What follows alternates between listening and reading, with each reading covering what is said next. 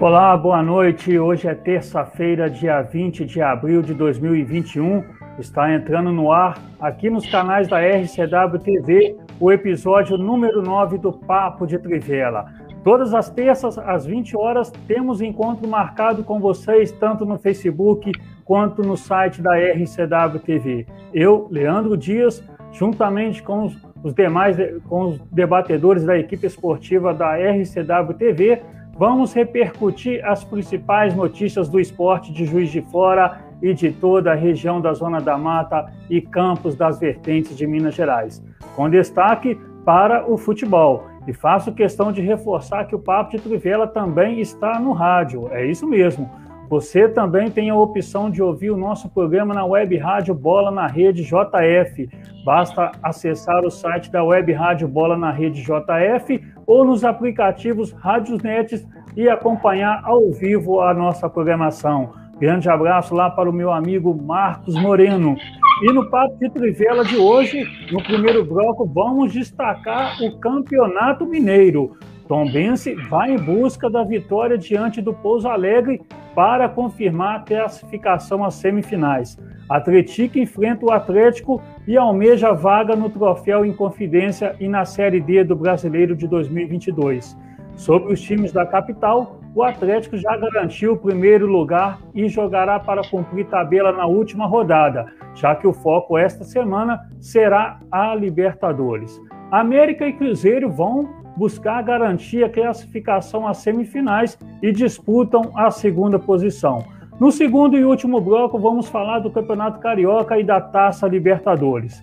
Flamengo enfrenta o Vélez hoje pela competição continental e no sábado disputa o título da Taça Guanabara. Fluminense estreia na Libertadores contra o River Plate na quinta e no domingo encerra a Taça Guanabara contra o Madureira. Sem chances de chegar às semifinais do Carioca, Vasco e Botafogo esperam confirmar vaga na disputa da Taça Rio.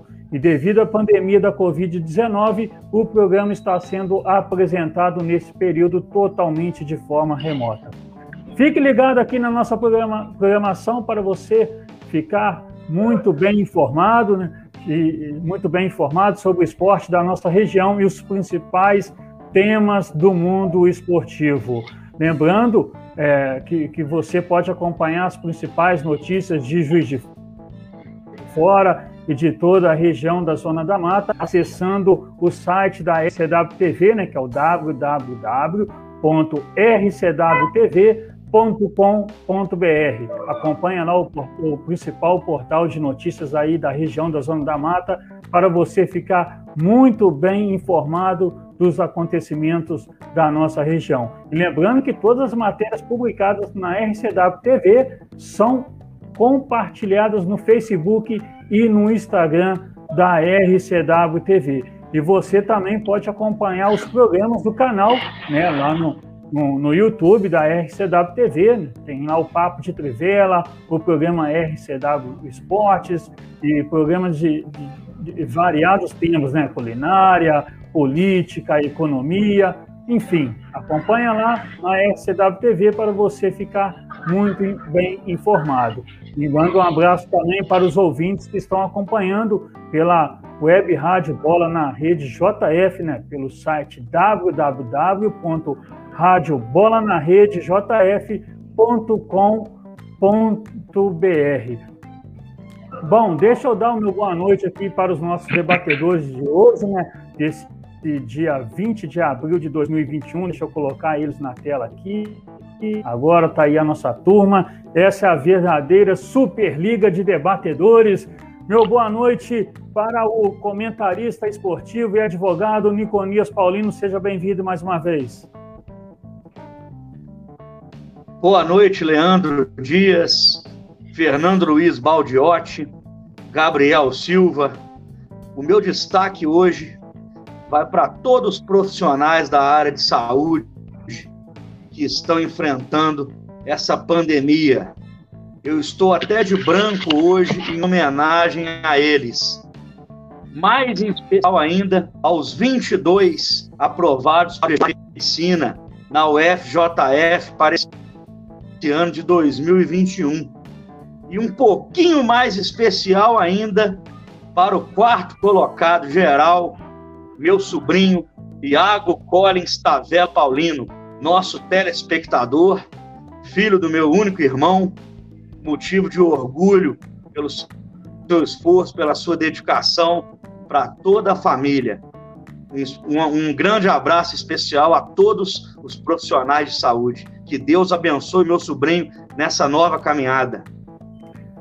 Muito bem, Niconias. Aproveito aqui também para enviar os meus cumprimentos né, ao Iago Collins, sempre acompanhando aqui o nosso Papo de Trivela, aprovado aí no curso de Medicina. Todo sucesso para você, Iago. Parabéns também para a família, né? Boa noite, meu amigo jornalista, radialista Fernando Luiz Baldiotti. Seja bem-vindo mais uma vez ao Papo de Trivela. Boa noite para você, Leandro, para o Nico Nias, também para todos os nossos amigos e amigas, né? É isso aí, o Gabriel também aí está com a gente, isso é muito importante. Parabéns aí à família Niconias, futuramente um médico na família, isso é muito importante. Temos que estudar, temos que formar profissionais, seja em qualquer área, né? Que o Brasil precisa e muito. E uma semana em festa aqui na minha casa, já que ontem a família Baldiotti foi aniversário da minha filha, a Fernanda, que é jornalista lá no Rio de Janeiro, e amanhã é da minha netinha, né, a Maria Luísa, fazendo cinco aninhos. Parabéns para ela, te amamos. É isso aí. Mandando um abraço também para a Ítala, aí no bairro Monte Castelo, nosso ouvinte. Também para o Marcos Tadeu, ex-presidente da Liga das Escolas de Samba de Juiz de Fora, também ouvindo, e o Luiz Carlos Masson, repórter que compartilhou comigo muitas jornadas esportivas pelas emissoras de rádio aqui na cidade, como foi o caso da Nova Cidade, né? também depois a Rádio Globo, também na 107 FM, e na Nova Amizade também a RNC. E hoje o meu destaque esportivo vai para o JF Vôlei, que honrou o nome de Juiz de Fora honrou o voleibol de Juiz de Fora numa grande final ontem, né, ganhando do Brasília por 3 sets a 2, ganhou primeiro, os dois primeiros, né, o primeiro e o segundo set, depois sentiu o peso da decisão, que isso é normal, e ganhou no tie break. E uma particularidade, quando eu fui fazer o teste do PCR, quando a minha esposa é, estava internada lá na Santa Casa, com complicações do Covid, a turma estava lá também fazendo teste. Quando eu cheguei, um dos garotos falou: Não, meu senhor, pode vir aqui e tal, pode passar na nossa frente, que nós somos é, muitos, e tudo bem. Aí eu me apresentei para eles, aí eles ficaram felizes e tudo, desejei sucesso para eles, e o sucesso está aí, né? Graças a Deus. Parabéns ao JF Gomes.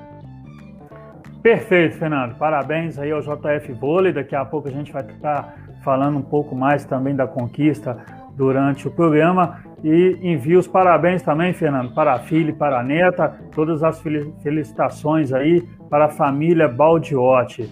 Gabriel Silva, sempre preciso no plantão esportivo, sendo muito elogiado aí na, na, no, pelo nosso público, sempre com muitas informações precisas, com muita informação. Gabriel Silva, meu caro jornalista, meu caro amigo, seja bem-vindo mais uma vez. Muito boa noite, muito boa noite, Leandro, Niconias, Fernando. Muito motivo para festa hoje aqui, né, Leandro? Niconias, aí do Fernando. JF Vôlei brilhante, né? completando uma campanha perfeita, né? Temporada de 12 vitórias em 12 jogos, mas daqui a pouco eu falo disso. É, bom, meu destaque esportivo de hoje vai para Libertadores, né? Primeira rodada começando hoje. Temos quatro jogos só de, de, de, times né, brasileiros ao longo aí do programa. Vai ter partida que vai acabar no meio do programa aí, vai ter partida é, que vai iniciar mais para a parte final do programa. E a gente vai dar todas as notícias, né? Se tiver gol, a gente vai falar. Quem fez gol, de tudo até o final do programa. É, e vamos acompanhar aí, quem sabe, um dia positivo também para as equipes brasileiras na Libertadores, né, Leandro? É isso mesmo, Gabriel. Muito lembrado. Já tem time brasileiro jogando pela Libertadores, tem time que vai jogar daqui a pouco. Continue acompanhando o Papo de Trivela que você vai ficar sempre muito bem informado aqui. Agora, deixa eu dar um recado para quem está acompanhando a nossa programação, até porque o nosso público pode participar aqui do Papo de Trivela. Você que está nos assistindo pode interagir com a nossa equipe esportiva enviando sua mensagem na nossa programação transmitida no Facebook, que vamos destacando aqui na medida do possível. Já temos aqui algumas pessoas é, enviando mensagem para a gente. Já começou bombando aqui, tá? Já começou o programa cheio de mensagem, tá, gente? A gente vai colocando aqui na, na tela do, do, nosso Papo de Trivela na medida do possível e vamos destacando aqui também algumas participações. Pode mandar pra, mensagem para a gente aí que daqui a pouco vai estar aparecendo na tela aí o nome, a, a mensagem e a gente vai dando um retorno aqui. Meus amigos, sem perder a oito jogos no Campeonato Mineiro, o Tombense precisa vencer o Pouso Alegre no domingo para garantir a classificação às semifinais. Dependendo de outros resultados, o time de Tombos pode classificar até mesmo com empate. Sem, se vencer, dependendo dos resultados dos jogos do Cruzeiro e América, o Tombense pode terminar a fase classificatória em terceiro e até mesmo em segundo lugar. Né? Fernando Luiz, o estreante Pouso Alegre vem fazendo até uma boa campanha aí no, no, no módulo 1. Né? Você considera que o Tombense é, é o favorito no jogo de domingo e seria muito bom se o time, além de classificar pudesse classificar bem e evitar o confronto contra o Atlético logo nas semifinais? Ah, vai ser um clássico do interior, envolvendo Tom Bense e Pouso Alegre. O Tom Bense começou bem o campeonato, depois deu uma caída, voltou. O caso do Pouso Alegre, que venceu o Cruzeiro, com aquele gol do Saci, né? Eu nunca tinha visto isso na minha trajetória esportiva o cara machucado, levou lá uma, uma distensão brava, né? E logo quando ele sentiu ali a dividida com o Fábio, ele logo levou a mão ali no músculo é, adutor, né? Então, ele, mas mesmo assim, foi com a raça, foi com tudo, foi lá e fez o gol. Logo, e o Cruzeiro não teve forças para derrotar ou mesmo empatar com o Pouso Alegre. Foi a surpresa da rodada, a verdade é essa, essa vitória do Pouso Alegre. Agora, o Tom Bense tem bons jogadores, o Pouso Alegre também tem. Se o Pouso Alegre vencer Tom, o Tom Bense, o Pouso Alegre vai a 18 pontos. E o Tom Bense fica na, com 17, então fica ali. O empate entre Tom Bense e Pouso Alegre já pode classificar o Tom Bense, dependendo também de um outro jogo envolvendo a ORT a URT, que tem um compromisso mais difícil, que vai pegar o América. Mas Tombense e Pouso Alegre vai ser, na minha opinião, penso assim, não sei dos companheiros, vai ser o jogo da rodada, porque o Atlético vai cumprir tabela. O América não vai querer, o América ali, segundo lugar e tal, pode chegar terceiro, vai depender do Cruzeiro e tal, mas eu acho que Tombense e Pouso Alegre vai ser o jogo mais marrento da rodada em Minas Gerais. É, esse jogo aí promete, tá, Fernando? Realmente é um jogo muito enjoado. É, eu falei aqui da, a respeito do pessoal mandar mensagem para a gente. Eu gostaria de mandar um grande abraço aqui para o meu amigo William Dolavalle, lá de Bicas, que é da Rádio Alternativa, grande parceiro aí da, aqui da RCW TV também. Eu, ele, eu, inclusive, tenho algumas participações lá na, na Rádio Alternativa também, sempre com notícias diárias lá sobre o futebol da região. Então, um grande abraço aí para o meu amigo William Dolavalle, lá da Rádio Alternativa. Bom, ainda sobre o Tombense, o, o Niconias, é, esse duelo contra o Pouso Alegre, com clima de jogo eliminatório, é o teste ideal para o Tombense, além de garantir a classificação, chegar mais forte nas semifinais? Com certeza, Leandro.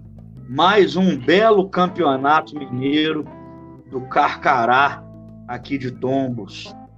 é, começou comendo pelas beiradas, empatando muito, mas fez o dever de casa, os seus jogos em casa, principalmente a vitória sobre o América foi fundamental.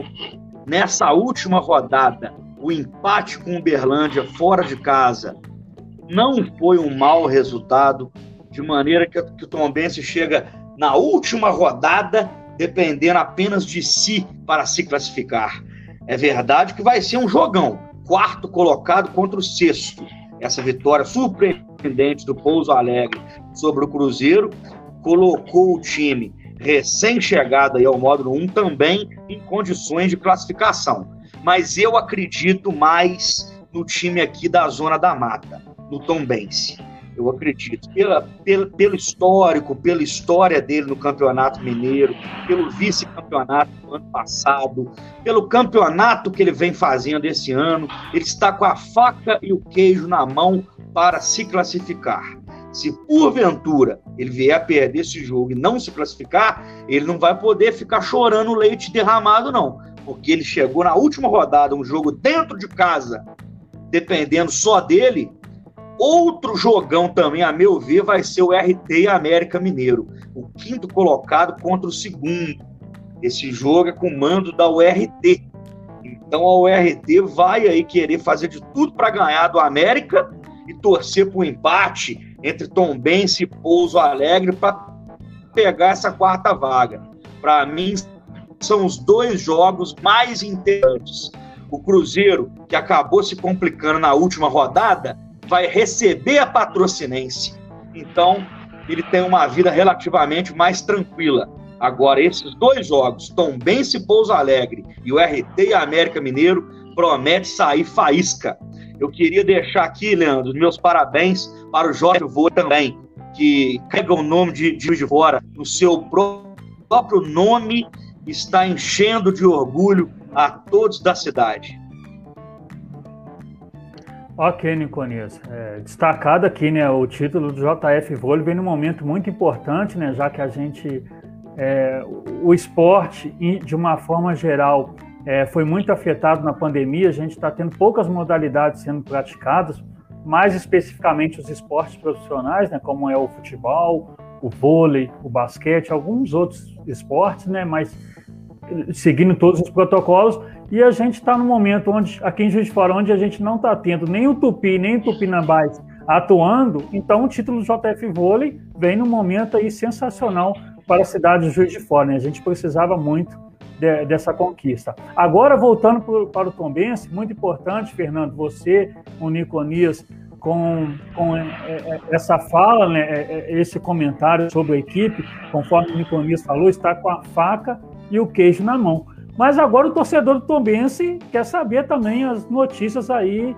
relacionadas ao time. Vamos lá, Gabriel, o que, que nós temos aí para informar o torcedor do Tombense que está numa semana aí ansiosa para classificar as semifinais do Campeonato Mineiro? Verdade, é verdade, Leandro. O Tom que começou o Campeonato Mineiro ali um pouco hesitante, né? Chegou a frequentar as partes baixas aí da tabela é, do módulo 1 do Campeonato Mineiro e depois se recuperou. Teve uma campanha de recuperação muito boa e agora já vem dependendo apenas de si nessa última rodada para confirmar a vaga na próxima fase do Mineiro. E, e isso, essa boa campanha agora, né? É, principalmente na segunda metade do Mineiro, vem muito graças ao um atacante Daniel Amorim. A gente já tinha falado dele antes, né? Que jogou é, no Tom Benz até 2018, saiu, voltou por agora, ele vem tendo o melhor início de temporada em todas as sete temporadas dele no Carcará. São cinco gols em cinco partidas. E olha só que em uma dessas partidas ele ainda entrou no segundo tempo, ou seja, não teve os 90 minutos ali para jogar. É, em Tombo já estão chamando ele, inclusive, de Dani Gol. Olha só, Daniel Amorim agora vai virar o Dani Gol e ele vai confirmando esse, esse apelido, né? E a importância da equipe do Tom Bense com esse início de uma nova passagem aí pelo Carcará. E ontem, como os nossos colegas aí já, já, já disseram, o JF Vôlei foi campeão da Superliga, né? E é bacana a gente dar um destaque agora aqui que a gente está falando do esporte local. O JF Vôlei foi vencedor né, da Superliga B e encerrou a temporada com 100% de aproveitamento. Como eu, tinha, como eu tinha dito antes, Foram 12 vitórias em 12 jogos. O adversário ontem na final foi o Brasília UPS, que foi derrotado por 3 sets a 2. O JF Vôlei chegou a abrir dois sets ali, o Brasília foi buscar ainda o empate, empatou em 2 a 2 e aí no tie-break o JF Vôlei foi campeão. As parciais foram de 25-14, 25-21, 18-25, 23-25 e 15-13. Bem apertadinho aí o tie-break e o, o, penúltimo, o penúltimo set também, né? É, lembrando que o JF Vôlei já havia confirmado a vaga para a Superliga A quando foi quando venceu é, nas semifinais né, da Superliga B. E aí fica a nossa torcida, então, para a manutenção desse projeto brilhante aí do JF Vôlei. E também, como eu já havia pincelado aí no, na abertura do programa, hoje temos muitos jogos da Libertadores. São quatro times brasileiros que jogam hoje: o Internacional, o Santos, o Flamengo e o São Paulo. Desses, o Internacional e o Santos já estão jogando agora, né? O Internacional vem empatando com o Always Ready por 0 a 0 o primeiro, o primeiro tempo terminou agora. Vai começar o segundo tempo logo, logo, né? A gente está no intervalo ainda. Enquanto o Santos também vai, vai empatando com o Barcelona do Equador. Barcelona de Guayaquil também por 0 a 0 e a partida está é, tá se encaminhando agora para a segunda etapa. Também estamos no intervalo. E na Copa Sul-Americana, que eu não havia dito, o Atlético Goianiense está jogando agora também e também está empatando por 0 a 0 né? Está jogando contra o News Old Boys do, do, da Argentina. É, partida já, já está ali na casa dos 12 minutos da segunda etapa e a gente também vai acompanhando aqui até o final do programa, Leandro. Beleza, Gabriel. Qualquer informação importante aí dessas partidas pode estar informando aqui no Papo de Trivela. Aproveitando aqui, deixa eu mandar um abraço também para o meu amigo Fábio Braga. Ele é lá da Rádio NAC de Muriaé, Fernando. Inclusive, ele está compartilhando o Papo de Trivela na fanpage da Web Rádio NAC, tá? A Rádio NAC, que é a, nova, a Rádio NAC Novos Ares Comunicação Nacional. Um abraço aí para o Fábio Braga e um abraço para todos os ouvintes lá do, de Moriaé, né? Todos os ouvintes do Papo de Trivela, o pessoal que está nos assistindo lá através da página da Rádio NAC. Um abração, Fábio, tudo de bom para você aí, força e fé. Seguindo aqui com o Papo de Trivela, agora falando da outra equipe aqui da nossa região, né? Sem chances de classificar para as semifinais, o Atlético vai fechar a fase classificatória do Campeonato Mineiro no sábado contra o Atlético, buscando permanecer entre os oito primeiros para jogar o troféu em confidência. Né? Além disso, o time de São João del Rei pretende terminar o estadual entre as equipes classificadas para o Campeonato Brasileiro da Série D de 2022, o que seria ótimo aí para o Atlético, né? Meu amigo Fernando Luiz Baldiotti, esta campanha do Atlético, onde, onde o, o, time chegou a figurar ali entre os quatro primeiros, até em terceiro, né, em certa ocasião, e, e chega agora, na última rodada, sem chances de rebaixamento e podendo garantir vaga no troféu em confidência e na Série D do brasileiro, já foi um bom começo para o clube seguir os passos do Tombense e no futuro ser uma força do futebol do interior de Minas?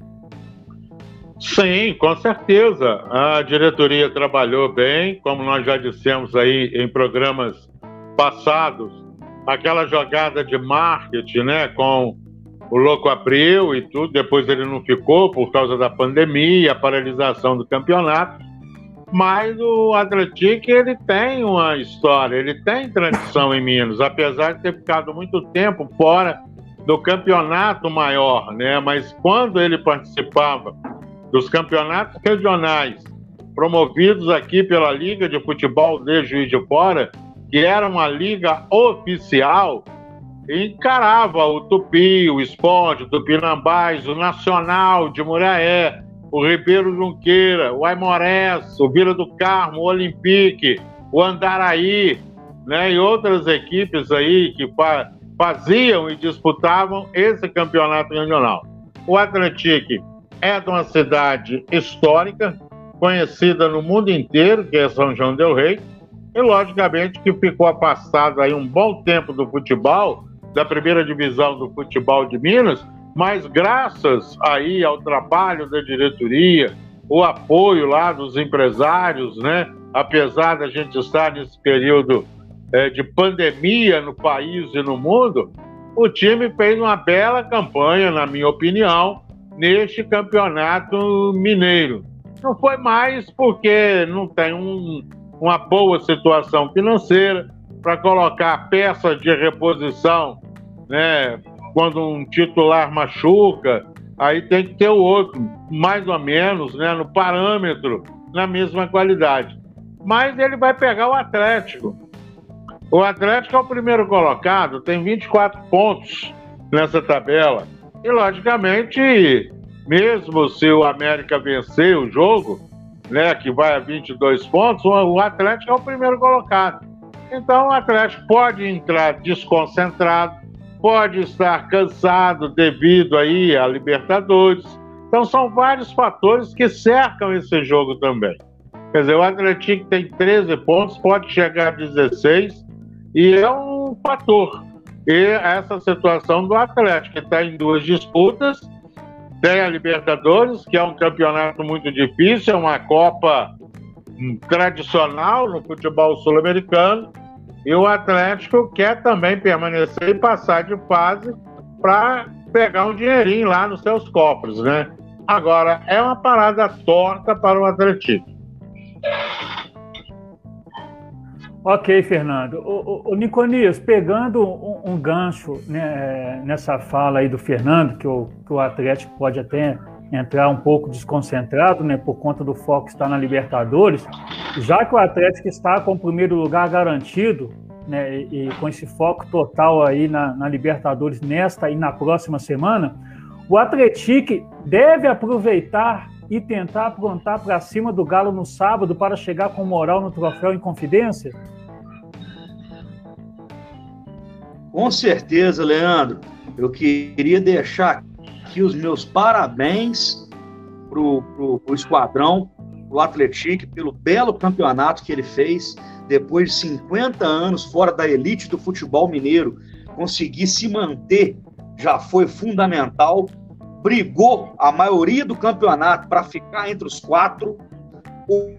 Hoje, ele chega à última rodada, já não tendo condições mais de ficar, mas todo livre de achamentos e dependendo apenas de si para ficar entre, entre os oito aí, ficar entre o quinto e o oitavo, que é a posição que ele está hoje, e disputar esse troféu em confidência, que para ele vai ser uma instância de, de, de suma importância. O Atlético Mineiro, mesmo se perder o jogo, não perde a primeira colocação, como bem falou o mestre Fernando Luiz aí. Então eu acho que é jogo para o Atlético entrar com a faca nos dentes para comemorar esse campeonato pra, e para manter é, a chama do torcedor acesa aí, disputar esse troféu em confidência. O Atlético, assim como a Tombense, dá exemplo para os times de Juiz de Fora, Tupi, Tupinambás, os times da região que vão disputar o módulo 2 esse ano, Nacional e Aimorés. O Bahia, no primeiro ano que ele chegou, ele também ficou na, em oitavo, na época classificava até o oitavo, ele foi eliminado no mata-mata pelo Galo, só que infelizmente no outro ano ele veio a, a ser rebaixado. E o Tupi já foi no, no ano anterior. Então, o Atlético e a Tombense estão sendo dentro aí, vando que não, com trabalho, dá para fazer futebol e dá para competir em alto nível. Parabéns ao Atlético. Ok, Niconias, é, seria muito bom realmente se o time de São João do Rei conseguisse essa classificação para a Série D do Campeonato Brasileiro é, porque em 2022, além de ter, estar na disputa aí do, do módulo 1 novamente, né, pelo segundo ano seguido, é, você tem um calendário mais favorecido e você pode entrar 2022 já com, com uma equipe mais forte, né? Porque ao você tentar contratar um jogador, quando você mostra para ele que você além, de, além, de, além do jogador estar na vitrine da, da elite do futebol mineiro, ainda tem a opção de disputar a Série D do Campeonato Brasileiro, tornam-se as coisas mais facilitadas, né? fica mais fácil. Seria muito bom se, como o Tupinambás conseguiu também, né? Em, em, em 2019, conseguiu ficar em oitavo lugar e disputou o, o, ano passado a Série D, até teve uma boa participação, né? Classificou lá para a segunda fase, mas foi eliminado logo em seguida para a Aparecidense, mas acabou fazendo, é, apesar do, do, investimento assim baixo, né, acabou tendo uma boa campanha na última divisão nacional.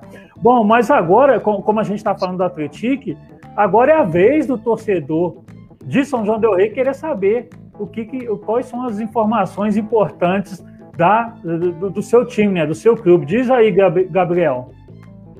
Pois é, Leandro. Do Atlético, a informação a respeito do palco do jogo é, do Atlético contra o Atlético Mineiro. A partida estava marcada para a Arena do Jacaré e agora ela foi passada por Estádio Independência, em BH, por conta da onda roxa né, do programa Minas Consciente em Sete Lagoas. Por lá, a onda roxa ainda persiste, então é, a Arena do Jacaré foi vetada para essa partida. E apesar de acontecer em BH, né, bom a gente lembrar, o mando dessa partida é do Atlético, que já havia é, mudado de estádio aí é, na partida contra a primeira rodada né, do Campeonato Mineiro. Eles chegaram a jogar aqui em Juiz de Fora, inclusive que foi a estreia né, da curta passagem do Locabreu pelo Atlético. Agora, passando aqui pelas partidas que estão acontecendo agora, é, eu, eu ziquei, né? Eu ziquei as equipes brasileiras da Libertadores. Falei, quem sabe seja um dia aí bom também para os times brasileiros.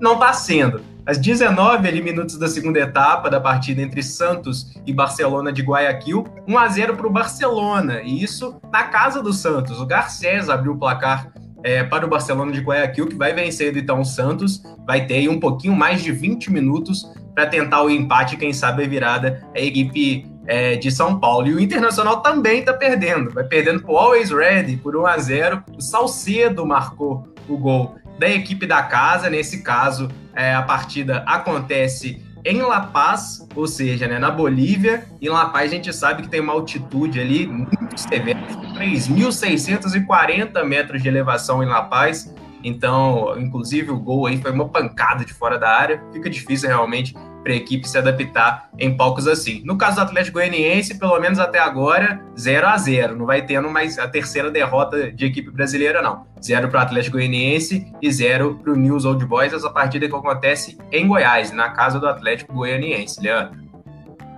Ok, Gabriel. Tá aí os resultados, né? Até agora os times brasileiros não estão estreando com o pé direito, né? Vamos ver, ainda tem, temos muito muito tempo de jogo ainda, tanto para o Santos quanto para o Internacional.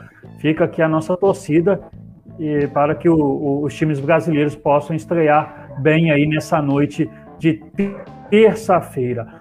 Bom, a gente destacou aqui né, os times da, da nossa região que estão no, no, módulo 1 do Campeonato Mineiro, então deixa eu aproveitar aqui para destacar a tabela de classificação né, do, do estadual de Minas 2021.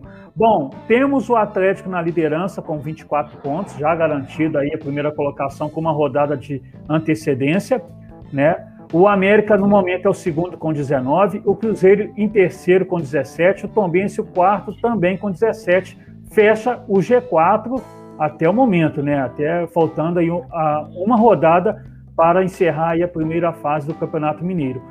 Em quinto está a URT, com 16, que just, vai enfrentar justamente o Tombense né, no, no, próximo final de semana. Em sexto, o Tombense com 15. Em sétimo, a Caldense também com 15. Até a Caldense é Leandro os parou, times aí que tem, são os times que têm chance aí de classificar para a segunda fase. Em oitavo está o Atlético com 13 em nono, o Uberlândia com 11. Em décimo, o Patrocinense com 10 pontos. Em décimo primeiro, né, o primeiro aí da, da zona de rebaixamento, e já rebaixado para o módulo 2 de 2022, está o Boa Esporte com 5. E em décimo segundo e lanterna, o Coimbra também com cinco pontos. A gente falou aqui dos jogos do Atlético e do Tom Benz, né? O, o Atlético vai jogar no sábado, conforme o Gabriel falou, é, às 19 horas contra o Atlético no estádio Independência em Belo Horizonte, mas com o mando de campo do Atlético. E no domingo vamos ter aí o Tombense enfrentando o Pouso Alegre em Tombos, né, às 16 horas, e temos mais quatro jogos também no domingo, às 16 horas, para fechar a primeira fase do Campeonato Mineiro. É, o Cruzeiro vai enfrentar o Patrocinense no Mineirão. A URT tem um jogo decisivo contra o América em Patos de Minas, né, lá no estádio Sama Maciel, mais conhecido como Mangueirão. O Boa Esporte joga contra a Caldense em Varginha. E o Coimbra, já rebaixado, vai enfrentar o Uberlândia no estádio Independência em Belo Horizonte, também aí às 16 horas, fechando a primeira fase do Campeonato Mineiro. E destacando aqui também, gente, como eu falei aqui dos jogos do final de semana, nós vamos ter aqui arbitragem da nossa região na última rodada do módulo 1 do Campeonato Mineiro. É o Paulo César Zanovelli da Silva, ele que, que foi o árbitro do clássico Atlético e Cruzeiro, né, o qual o Cruzeiro venceu por 1 a 0, ele será o árbitro da partida URT e América no domingo às quatro da tarde em Patos de Minas. Boa sorte para o Paulo César Zanovelli, que é daqui de Juiz de Fora, né, morou um bom tempo lá em São João Nepomuceno, mas reside aqui em Juiz de Fora e estará atuando aí no próximo final de, de semana. Agora falando dos times da capital no Campeonato Mineiro, como o Atlético vai enfrentar o Atlético entre dois jogos da Libertadores que o Galo terá, o técnico Cuca deve poupar alguns jogadores para a partida de sábado contra a equipe de São João del Rei. Fernando, já garantido em primeiro lugar na fase classificatória, o duelo contra o Atlético é uma boa oportunidade para o técnico Cuca utilizar alguns jogadores que ainda foram pouco utilizados e até mesmo alguns da base que estão subindo para o profissional? Com certeza, com certeza. E o Cuca vai fazer isso, porque o Cuca gosta de lançar jogadores, né? É, pega da base, coloca lá, e o Cuca tá certo, porque ele tem que guardar aí. O, o Atlético está esperando só quem vai ser o quarto colocado. Agora, o foco é na Libertadores, mas ele tem também que ficar de olho nas semifinais do Campeonato Mineiro, né? Que nós teremos aí uma grande rivalidade envolvendo o Cruzeiro. Né? Atlético Cruzeiro, quer dizer, América e Cruzeiro, quem vai ser o quarto colocado, quem vai ser o terceiro. Né? O América pode até perder a segunda posição, mas vai ficar ali entre a segunda e a terceira. O detalhe para o Atlético é quem vai ser o seu adversário né, o quarto colocado do Campeonato Mineiro. E como o Cuca tem tradição, ele conversa muito com os jogadores, ele não é de fritar medalhão, esse negócio todo, é um estudioso do futebol, né, tem muita sorte como treinador, que o treinador, além de ser estudioso, ele tem que dar sorte também. Ele tem que encaixar os seus jogadores no time, né? Ter ali o vestiário na mão e o Cuca está tendo essa situação no momento no Campeonato Mineiro. Ele, Campeonato Paulista é diferente, Campeonato Carioca é diferente, mas o Campeonato Mineiro tem a tradição mesmo. É ali Atlético América Cruzeiro, de vez em quando um clube do interior, né, como o Zipa lá atrás fez frente, o próprio Berlândia, o Tupi, o Democrata de Governador Valadares, o Ipatinga e por aí afora. A Caldense também já teve um belo papel no Campeonato Mineiro em anos anteriores. Ok, Fernanda. É, a gente falou aí, o Fernando falou aí sobre o, o, o, Atlético, né? Agora, para não levar susto e não correr o risco de ficar fora das semifinais do estadual, o Cruzeiro só depende dele para garantir a classificação. O time celeste ainda tem chances de terminar a fase classificatória em segundo lugar, caso vença o Patrocinense e o América perca para o RT na, na última rodada. O Niconias, a derrota para o Pouso Alegre no último domingo quebrou a sequência de bons resultados do Cruzeiro. Vencer o Patrocinense é mais importante agora, independente se o time vai classificar em segundo ou terceiro lugar? Ô, Leandro, é muito importante vencer a Patrocinense na última rodada agora, porque ele pode até ficar fora do G4, como você bem disse. A Tombense joga com Pouso Alegre e o RT joga com a América. Um mau resultado do Cruzeiro, um bom resultado da Tombense e da URT, ele pode até ficar fora. Ou pode ficar na quarta colocação, o que ocasionaria um clássico entre Cruzeiro e Atlético já na semifinal. Eu tenho certeza que não é isso que o torcedor cruzeirense quer. É bem melhor deixar para pegar o maior rival numa grande final. Entendeu? Essa derrota foi surpreendente, mas pode ser importante para ligar o sinal de alerta na toca da raposa. O Cruzeiro tem que levar o jogo a sério para se classificar, para tentar até essa segunda colocação e ter vantagem nas semifinais, garantir essa terceira colocação e a patrocinense tem interesse ainda de ficar entre os oito, ficar ali naquele grupo de times que vai disputar o troféu em confidência. Então o jogo não é que não vale nada para patrocinense, vai ser um jogo de as partes. Acredito num bom jogo entre Cruzeiro e Patrocinense.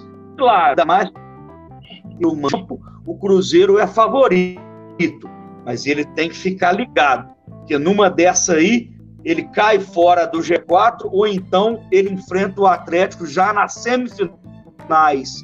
Já pensou? É, podemos ter o Atlético e Cruzeiro é, nas semifinais mesmo, né? Depende de como que vai acontecer. Caso o Cruzeiro não consiga vencer o Patrocinense, ele pode terminar na quarta colocação e ter que enfrentar o Atlético nas semifinais e lembrando que esse ano completa-se, é, é, comemorado, né, celebrado, o centenário do clássico Cruzeiro e Atlético. Então, o torcedor do Cruzeiro tem maior orgulho de ter vencido é, é, é essa partida da primeira fase, né, por 1 a 0 gol do Ayrton, que de repente pode ser a única partida de 2021. Né, mas vamos, vamos esperar, vamos ver. Podemos ter Cruzeiro e Atlético na semifinal, conforme o Niconis lembrou, como podemos ter o Cruzeiro e Atlético também na final, né? Vamos ver aí como que vai ser na última rodada. Já o América vai a Patos de Minas no domingo enfrentar a URT na última rodada do Campeonato Mineiro. O empate já garante o time nas semifinais, mas para não depender de outros resultados, a vitória sobre a URT servirá para assegurar a segunda posição. A URT ainda tem chances de ficar entre os quatro, mas para isso terá que vencer o Coelho e torcer para o tropeço do Cruzeiro ou do Tombense. Fernando, com a, URT, como a URT precisa ganhar em casa para avançar às semifinais, será um jogo perigoso para o Coelho. Como neste momento o América é junto do Atlético os dois únicos clubes de Minas na Série A, o técnico Lisca deve armar a sua equipe como único propósito de vencer a partida, mesmo tendo que correr alguns riscos ali na, na, na partida da última rodada, né? E, confi e, confirmar o segundo lugar a todo custo aí na, na primeira fase? É, na verdade, o América está alternando boas e péssimas partidas, né? A verdade é essa. E o time da URT, que é dirigido pelo meu amigo, nosso amigo, aqui o Wellington Pajardo, ele não é bobo. Ele sabe muito bem, ele estuda o adversário. Por várias vezes nós viajamos juntos, né? Ele quando dirigia o Tupi Futebol Clube, e ele ficava atento a todos os detalhes. E o Wellington Pajardo já tem uma história, não é de reclamar muito. Ele arma o esquema dele, né? O RT está muito bem no campeonato e o Lisca, como eu disse no programa anterior, ele tem que parar de reclamar. Tá igual aquele técnico lá do Palmeiras também, só sabe reclamar agora, já entrou na onda dos técnicos brasileiros. O Lisca tem que cuidar do time. Agora, o time do América, a gente sabe que tem jogadores é, mais qualificados e poderá incrementar essa partida aí, mas a URT vai para cima, vai querer essa vitória. Eu sei né, que o Wellington está trabalhando essa semana para dar uma consistência na sua defesa, tentar encostar mais os jogadores de meio de campo no ataque e armar um esquema né, para surpreender o Coelho. Porque o América também não é um time bobo, está aí na, na divisão é, de elite do futebol brasileiro, só não foi campeão da Série B devido ao erro de arbitragem, que nós já comentamos isso aqui. Agora vai ser um bom jogo também, porque ambas as equipes precisam da vitória e os jogadores vão partir para cima. Lógico, tomando cuidado de não sofrer aquele contra-ataque mortal. Que o RT tem jogador veloz e o América também tem.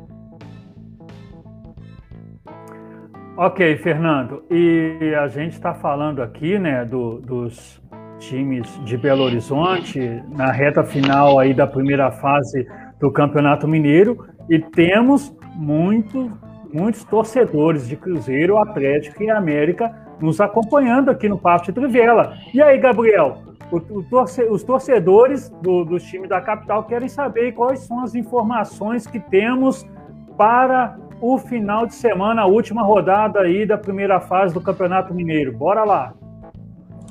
Pois é, Leandro, notícia tem, ó. Para o torcedor do Cruzeiro tem notícia, só que não é coisa boa, não. O meio-campista Jason Guzmán, que já havia sido anunciado pela Raposa, não vai vir mais para o Cruzeiro. Essa informação foi veiculada mais cedo pela Rádio Tatiaia, que veio acompanhando toda essa movimentação, é, e ela afirma que o atleta foi quem desistiu da transferência. Ele já tinha sido anunciado pelo Cruzeiro, já tinha sido anunciado também a transferência pelo Envigado, né, que é a equipe de origem do Guzmán, é, e tinha gravado um vídeo já falando como torcedor, como jogador do Cruzeiro, perdão, né, já se apresentando ao torcedor do Cruzeiro. É, mas segundo o jornalista o jogador, inclusive, já tinha assinado um pré-contrato com o Cruzeiro. Então aí a gente vai ter que ver nos próximos dias como essa história vai se desenrolar. Mas Neste momento, certo é que o Jason Guzmán, então, não será mais jogador do Cruzeiro como era esperado. Por outro lado, se o Guzmán não vem, quem vai vir para o Cruzeiro, quem está com tudo acertado, é o atacante Guilherme Bissoli, do Atlético Paranaense. Ele tem 23 anos, é, deve chegar a Belo Horizonte aí até o final da semana e vai assinar um contrato de empréstimo até o final de 2021, até o final deste ano.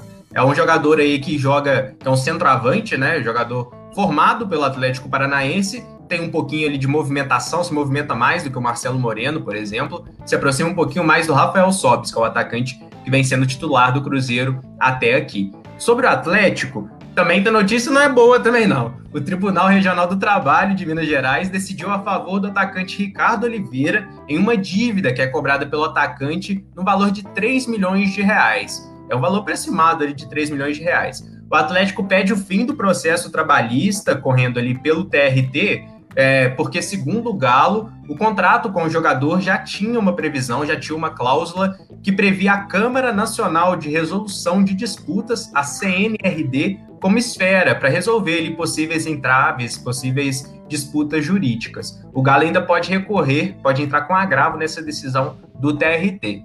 E a respeito do América, é, a notícia é a volta do, do Marco Salum, né, para o Coelho. Ele tinha saído em fevereiro, ele era, comandava até então a pasta de futebol, né, o departamento de futebol do América, e agora ele já volta aí em menos de dois meses, aliás, deu um pouquinho mais de dois meses, depois da saída do Marco Salum, ele volta para comandar agora é, a, coordena, a coordenação do futebol clube empresa. Ele vai tentar ali articular algumas parcerias e trazer investidores para o Coelho é, nesse possível projeto aí de clube empresa, que ainda tem toda uma legislação ainda para ser aprovada aqui no Brasil. E passando pelas partidas que estão rolando agora, olha, o caldo entornou de vez para o Santos, viu? O Barcelona de Guayaquil abriu 2 a 0 com gol contra do Pará, lateral direito Pará. Tem certeza, inclusive, que o, que o Fernando aí tem saudades. Não, o Fernando não, aliás, o Niconias tem saudades. Eu não, eu não, deixa ele pra lá. nem, nem no Barrandegui ele seria titular. Nem no lugar do Barrandegui o Pará seria titular. Fez gol aí, contra. Aí tudo bem, aí já é melhor, porque faça meu favor também, né? Dois a então. Ao Fluminense 2 a 0 então para o Barcelona de Guayaquil para cima do Santos na Baixada Santista, né? Em São Paulo, ou seja, tá tudo tá ruim demais para o Santos aí para a primeira rodada da Taça Libertadores. É a partida entre o Always Red e o Internacional segue 1 a 0 para o Always Ready, para a equipe Lígia, e o Atlético Goianiense segue empatando em 0 a 0 com o News Old Boys. Essas partidas já vão se encaminhando aí para a parte final, hein, Leandro? Ok, Gabriel. E é mais uma terça-feira que você vem com notícia de, de perda na justiça do Atlético, né? Já parece que já é a segunda ou terceira terça-feira que você vem trazendo informação, mais uma perda aí da, é, na justiça por, por, conta do Atlético, né? O Galo da BH, e aí vai ter que abrir os cofres para poder pagar aí essa multa, né? Essa dívida, né? Na verdade, é, tem que, a outra que o clube lá. agora tem. É, tem a outra, né, tem a outra também, né, Gabriel? Que nós levantamos semana passada aqui do empresário Coro, que está cobrando 40 milhões de reais do Atlético. Exato. Tem, a, tem aquela do Adilson também, ex-jogador, que entrou na justiça contra o Atlético e também ganhou. Realmente, tá todo mundo ganhando lá e, contra o Atlético. Leandro. Né? Pelo menos na justiça, o Atlético tá, tá na zona de rebaixamento, hein, Fernando? Tá. Inclusive, eu acho que eu vou entrar também, porque eu fiz umas oito viagens no exterior, né, com o Atlético, para cobrir o Atlético e tal, tudo direitinho. Quem sabe eu pego uma beirada também. É, e cobra adicional noturno também, Fernando. Se, se, se, nessas viagens você passou das 22 horas, coloca, embute lá o adicional noturno, para na hora lá do, do, do cálculo você ganhar um troco a mais. Diga aí, Gabriel. É, só para o torcedor cruzeirense não ficar com ciúme, tem dívida do Cruzeiro também, tá? Saiu notícia hoje de, de, a entrada na justiça do jogador Ezequiel, atacante, ex-jogador do Botafogo, do Fernando Luiz, inclusive.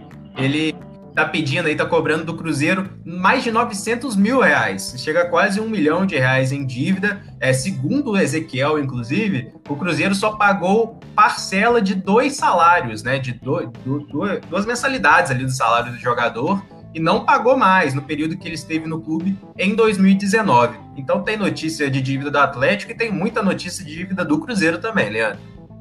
Beleza, Gabriel. É, eu acho que vai chegar um dia que o, que o jogador de futebol ele vai falir o, o clube, não é possível, né? É tanta dívida, tanto processo que, que é difícil de, de, compreender chegou. isso tudo, né?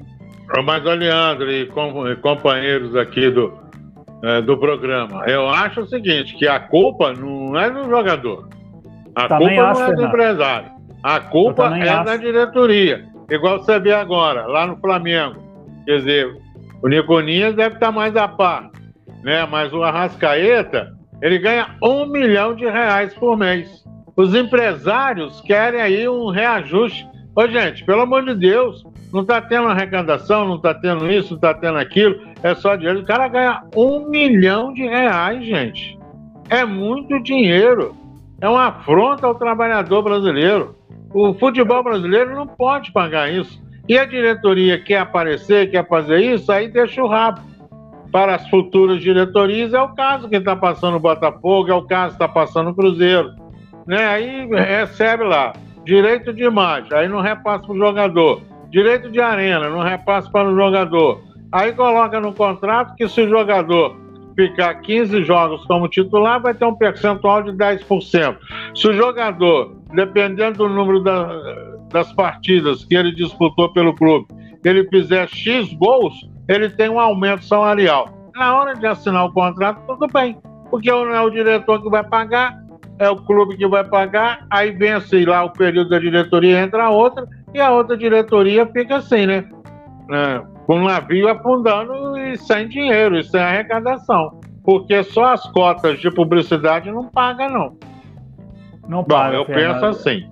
É aquele negócio, né, Fernando? O, o, o jogador pede, o empresário pede. Agora, o clube quer pagar, é o clube que arca com as consequências, né? Conforme você falou, o jogador não tem culpa, não, eu também assino embaixo. Agora, ô, Fernando, falando agora aqui do, do, do programa RCW Esportes. E hoje mesmo eu conversei com ele, bati um papo rapidinho da Rodrigo, é, lá do Esportes. Ontem eles entrevistaram a Maristela Gomes, que é a treinadora do time feminino do Boa Vista, né, lá da cidade de Saquarema, do, no estado do Rio de Janeiro. A equipe do Boa Vista foi uma das estreantes no Campeonato Carioca Feminino e teve no comando técnico né, uma mulher que conduziu sua equipe a uma boa campanha na competição. O Boa Vista terminou o Campeonato Carioca Feminino na quinta colocação, atrás apenas dos quatro grandes clubes do Rio de Janeiro.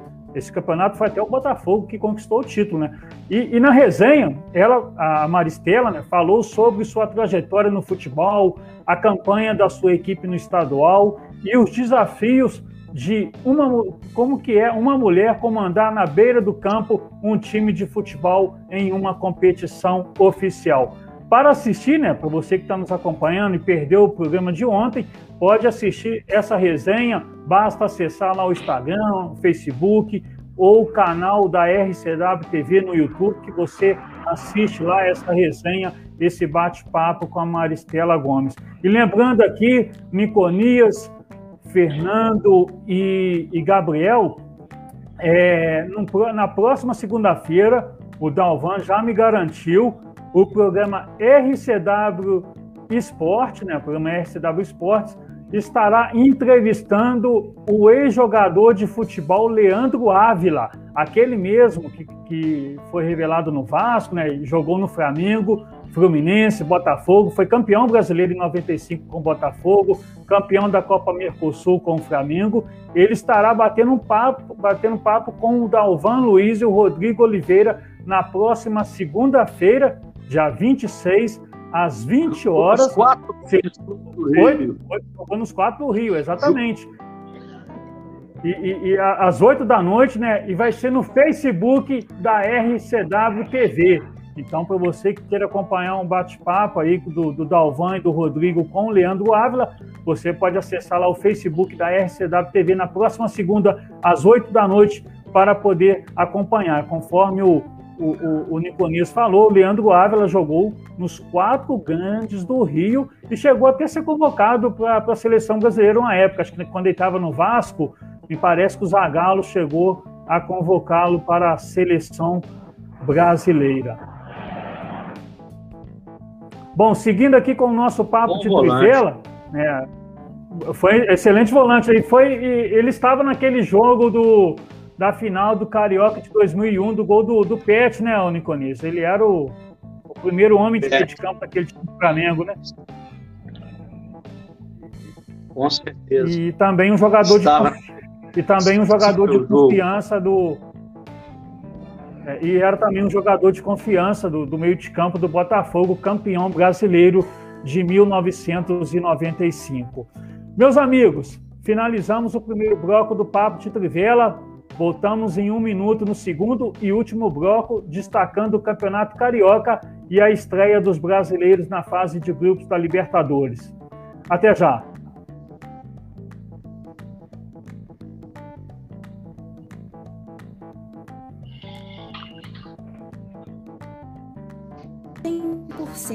local.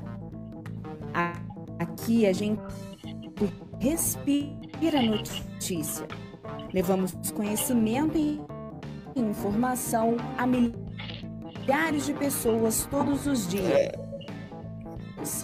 Nossa TV opera com uma grade de 15 programas, além de um plano de negócios voltado para o atendimento de demandas regionais. Nosso portal possui mais de duas mil postagens e milhares de acessos É notícia atrás de notícia todos os dias na sua casa. São anos de experiência com profissionais competentes que fazem nossa rede chegar ao público.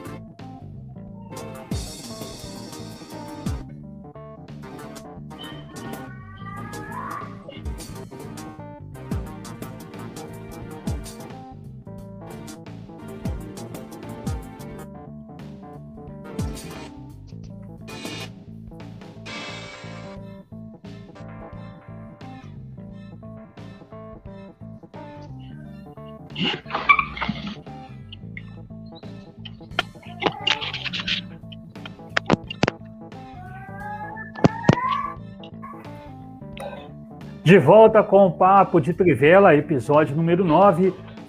Faltando apenas uma rodada para o término da primeira fase do Campeonato Carioca, a última rodada será disputada no final de semana com os quatro classificados para as semifinais já definidos. Né? Mas com três clubes com chances de levantar o caneco da Taça Guanabara. Então, deixa eu aproveitar aqui e acessar aqui a tabela, a, a primeira classificação aqui da Taça Guanabara, do, da Taça Guanabara, né, primeiro e único turno aí do Campeonato Carioca.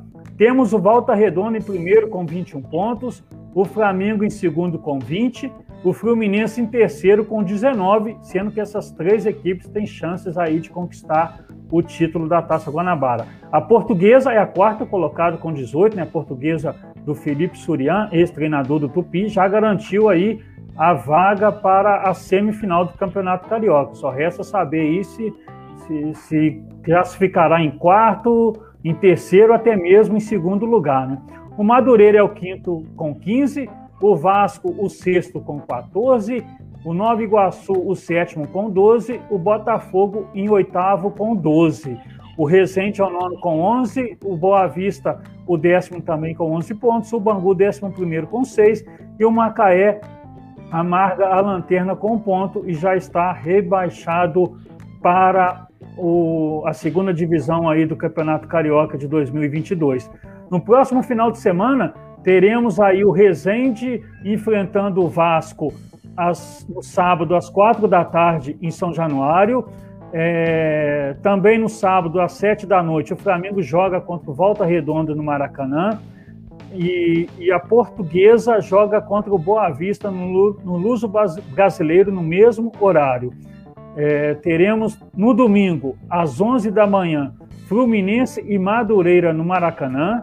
Teremos ainda Bangu e Nova Iguaçu também no domingo, às 3h15 da tarde, no estádio Moça Bonita, lá em Bangu. E para finalizar, também no domingo, às, às 18 horas, né, 6 da noite, teremos Botafogo e Macaé no estádio Milton Santos. Bom, é, a, a, além disso, né, além da, da expectativa aí na, na última rodada para a formação das semifinais, o Flamengo, no momento é o segundo colocado na tabela de classificação, vai enfrentar o Volta Redonda. Né? E quem vencer garante o primeiro lugar e o título da Taça Guanabara. Em caso de empate, o Volta Redonda precisará que o Fluminense perca ou empate seu jogo contra o Madureira para poder ficar com o título. O Flamengo joga ah, daqui a pouco né, contra o Vélez e na próxima terça contra o União La Calera, ambas as partidas pela Libertadores. Niconias, independente do resultado de daqui a pouco diante do Vélez, no sábado, o Flamengo tem por obrigação derrotar o Volta Redonda e conquistar o título da Taça Guanabara e o primeiro lugar às semifinais, levando em consideração o investimento que o clube tem comparado aos demais adversários do estadual deste ano? Ô, Leandro, no futebol é muito difícil você falar é, em obrigação. Dentro de campo são 11 contra 11 e o Volta Redonda tem um bom time. É lógico que a gente espera, pelo investimento feito, pela camisa do Flamengo, que o Flamengo fique em primeiro lugar nessa fase de classificação e conquiste a Taça Guanabara. Mas eu acho que mais importante para o seu torcedor é a conquista do campeonato carioca, independente de ficar em primeiro ou não. E mais importante ainda é a Taça Libertadores da América. Eu acho até que por esse jogo ser entre os dois jogos da Libertadores, o Rogério Ceni pode até deixar para escalar aquele time reserva do Flamengo, que é um bom time, que jogou a maioria dos jogos desse campeonato carioca, inclusive no último sábado foi buscar o empate diante da Portuguesa, para poupar forças para esse início de Libertadores, que é muito difícil. Ainda mais dependendo do resultado que ele tiver no jogo de daqui a pouquinho contra o Vélez lá na Argentina, que vai ser uma parada torta. É, na semana passada, analisar o resultado depois do que aconteceu é fácil, né? A gente fica até com a impressão que era melhor o Flamengo ter escalado o time reserva contra o Vasco, depois daquele sacode que o Vasco deu no Flamengo. É fácil falar isso, porque parece que os jogadores entraram ainda comemorando o título sobre o Palmeiras. A situação dos caretas atrapalhou. Gostaria de falar um pouco sobre isso. Fernando Luiz até me citou na hora do comentário. Eu acho um absurdo a gente nada a ver com quanto cada jogador ganha, quanto cada um ganha. Ganha porque merece, ganha porque o clube assinou para ele ganhar. Mas num país de terceiro mundo, num país subdesenvolvido como o nosso, eu também acho é, o valor dos salários desses jogadores, desses treinadores, uma afronta. Num país que você tem gente passando fome, jogador ganhar na casa de um milhão de reais e querer reajuste antes do seu contrato terminar, é um absurdo. E as informações que a gente tem é, é, que ele não bateu a meta de 400 minutos jogados nem em 2019, por conta que com Abel Braga ele era reserva, e nem em 2020, por causa da pandemia. Então o Flamengo não tem culpa. O Combi parece que estava em contrato que se ele batesse essas metas de 400 minutos por ano, ele teria um reajuste. E nenhum dos anos ele bateu essa meta. Empresário é a maior praga do futebol. O empresário quer acabar com o clube. Ele só pensa no bolso dele. Ele não pensa em nenhum momento no momento do clube, no sentimento do torcedor. E o Arrascaeta disse nas mídias sociais que é para a torcida do Flamengo não acreditar em tudo que ela ouvir, dizendo que aquela contusão é verdadeira. Eu torço por isso, que realmente ele tenha se machucado, não pôde jogar contra o Vasco, vai estar em campo agora daqui a pouco, porque é muito triste um jogador simular uma contusão, de falcar um clube por conta de negociação com o empresário. Entendeu? Eu torço para que realmente ele tenha se machucado. De maneira, Leandro, que voltando à sua pergunta, o Flamengo, eu acho que ele é favorito, mesmo com o time reserva. Mas eu não digo que ele tem obrigação, não, porque do outro lado a gente tem 11 jogadores em campo. A gente viu contra o Vasco, que o jogo é jogado dentro de campo. É 11 contra 11. Então eu prego respeito contra o Volta Redonda. E hoje o Flamengo tem uma parada torta na Argentina. E é isso aí. Eu acredito que o Flamengo se classifique entre os quatro mas eu não, não, não cravo esse primeiro lugar ainda não. Aliás, entre os quatro ele já está classificado, né?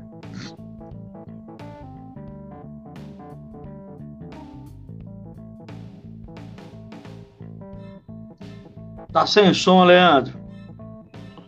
É, então, não estamos ouvindo o Leandro, né? Mas, ô você disse tudo, você disse certinho, é isso aí. Do outro lado tem 11 jogadores, tem comissão técnica, tem tudo. Independente de salário, quem ganha mais, eu nunca entrei na vida particular de jogador, já falei isso aqui e tal. Graças a Deus, sempre fui respeitado pelas feras do futebol brasileiro, pelo jogador do interior de Minas e tal, que a gente trabalhou muito tempo também, fazendo a cobertura dos campeonatos regionais, campeonato mineiro né, e tudo mais. Agora é o tal negócio, né? Aquilo que a gente sabe. Assinou lá no contrato, não cumpriu e tal, mas aí não, o time não, não vai bem, é um erro de posicionamento, aí o técnico não coloca, aí começa. E a imprensa de ponta gosta de, de levantar lebre, né? E qualquer coisa. No Botafogo, Fluminense, Vasco e Flamengo, ainda mais o Flamengo sendo um time de massa, o Corinthians também, o Atlético, lá o Internacional e Grêmio no Sul, Bahia e Vitória, é complicado. Se a imprensa levantou a bola, o torcedor já fica logo assim, né? Uriçado, querendo saber detalhes e tudo mais. Ok, já estou de volta Verdade, aqui, né? Tive, um, tive, uma pequena queda aqui, mas já estou de volta, tá? Agora, mas, mas não machucou, não, né? Você não. teve uma pequena queda, não machucou, é, não. Estou inteiro aqui, meu amigo. O que eu, o que eu estava dizendo aqui, é, quando caiu, é, é, que a gente vai ficar agora na expectativa qual que vai ser o time que o Rogério Ceni vai mandar a campo diante do Volta Redonda, porque da mesma maneira que o Atlético vai ter é, é, vai jogar nesse meio de semana e também no, na próxima semana, o Flamengo também terá dois jogos aí na, da Libertadores, né? Hoje contra o Vélez, na próxima terça tem mais um jogo também pela Libertadores contra o União Lacareira. Então aí talvez o Rogério Ceni possa poupar alguns jogadores para a partida de sábado. Né? Vamos ver, vai depender também do que, que vai acontecer hoje. Né? A gente vai esperar Daqui a pouco a gente, daqui a pouco o jogo do Flamengo vai estar iniciando.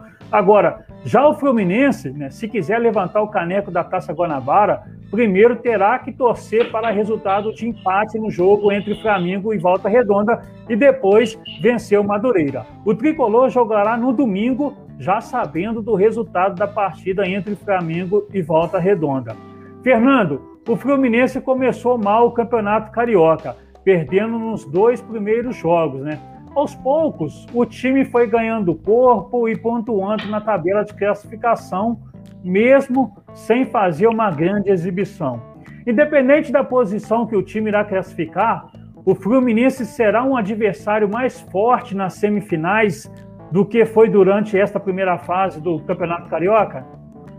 Sim, tanto que ele subiu, né? Tanto que ele subiu no decorrer do campeonato. O Fluminense tem um Fred, é artilheiro nato né? Tem um Ganso, tem outros craques ali do Fluminense, tem o Nenê, e por aí afora. Você vê que ele começou titubeante, né? E durante a disputa foi ganhando jogos, tanto é que ele tem seis vitórias, né? Seis vitórias, um empate e três derrotas. Você conferir aí a tabela de classificação. E está reforçando a equipe também né, para a disputa da Libertadores. E esses jogadores vão se encaixar ali com o Roger, que deu um outro sistema, é, trabalhou bem os jogadores, trabalhou bem as estrelas. Porque se o técnico, eu volto a dizer, gente, se o técnico não tiver o vestiário na mão, não tem jeito. Ele tem que contar com o apoio do jogador veterano, do jogador que é estrela, do jogador que a imprensa procura mais para dar entrevista. Ele tem que ver os jogadores da base, quem, quem que ele pode aproveitar e por aí vai. E o Roger gosta disso, o Roger gosta. E ele tem lá um aliado. O Fred agora chegou à marca dos 400 gols, está empolgado. São 180 gols, 182 gols com a camisa do Fluminense. Então, o Fred empolgado é um perigo ele se posiciona bem, está recebendo as bolas lá para concluir, é um ótimo né, finalizador, e com isso o Fluminense pode tirar proveito dessa situação atual no campeonato carioca. Beleza, Fernando. Agora, né, nós temos aí Flamengo, Fluminense e Volta Redonda com chances de conquistar o, o, a Taça Guanabara. Né? Volta Redonda, conforme eu falei, no momento é o primeiro colocado, é o único que depende só dele. E aí, Gabriel, o que, que nós temos aí de notícias importantes desse trio para o final de semana da decisão da Taça Guanabara? Pois é, Leandro, eu vou destacar inclusive o Volta Redonda, né, que está em disputa aí direta aí com, com o Flamengo é, pela liderança da Taça Guanabara, as duas equipes se enfrentam no final de semana, mas neste momento o Volta Redonda é o líder da Taça Guanabara, um pontinho à frente do Flamengo. O Volta Redonda tem 21, enquanto o Flamengo tem 20.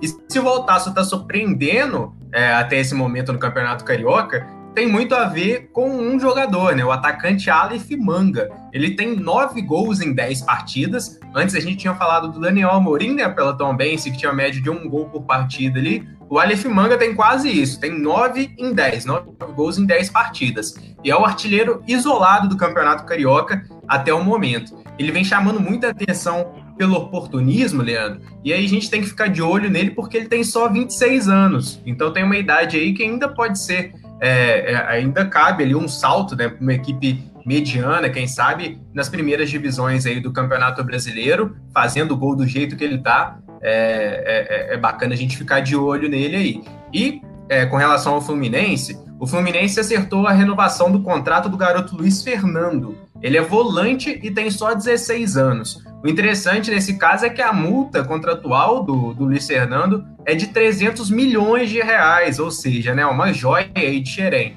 E o vínculo, o novo vínculo dele com o tricolor vai até 2025. O Fluminense vem adotando essa política, né, de renovar o contrato dos garotos é, com um contrato aí mais longo e com multas altas. Por isso que aconteceu com o meia Arthur e com o lateral esquerdo Jefté. É, essa mesma estratégia, sempre com vínculo alto e com a multa contratual muito alta aí para tentar impedir, né, que os gaviões cheguem ali para aliciar os garotos do Fluminense. Pela Libertadores, fechando então os trabalhos com relação a essas partidas, pelo menos, né? Santos e Barcelona de Guayaquil terminou com 2 a 0 para o Barcelona de Guayaquil, gols de Garcés e de Pará, Pará, no caso, o lateral do Santos, o gol foi contra.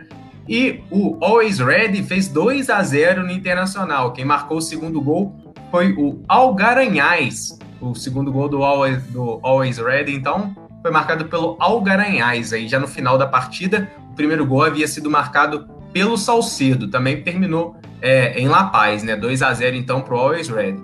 E na Copa Sul-Americana, terminou também a partida entre Atlético Goianiense e News Old Boys, terminou com 0 a 0 no placar. Ninguém marcou por lá, um ponto para cada um. Está finalizado então essas três partidas e daqui a pouco a gente tem mais algumas, é, mais dois brasileiros, né, pela Libertadores. O Flamengo joga contra o Vélez, enquanto o São Paulo joga é, no Peru, né, contra o Esporte em Cristal. A gente vai informando também o placar dessas duas partidas, Leandro. Ok, o, o, Gabriel, só, só colocar na tela aqui. A gente teve um probleminha aqui com o Niconias, ele está tentando a conexão, está tentando reconectar aqui com o nosso papo de Trivela, tá joia? Nós vamos seguindo aqui com a nossa programação.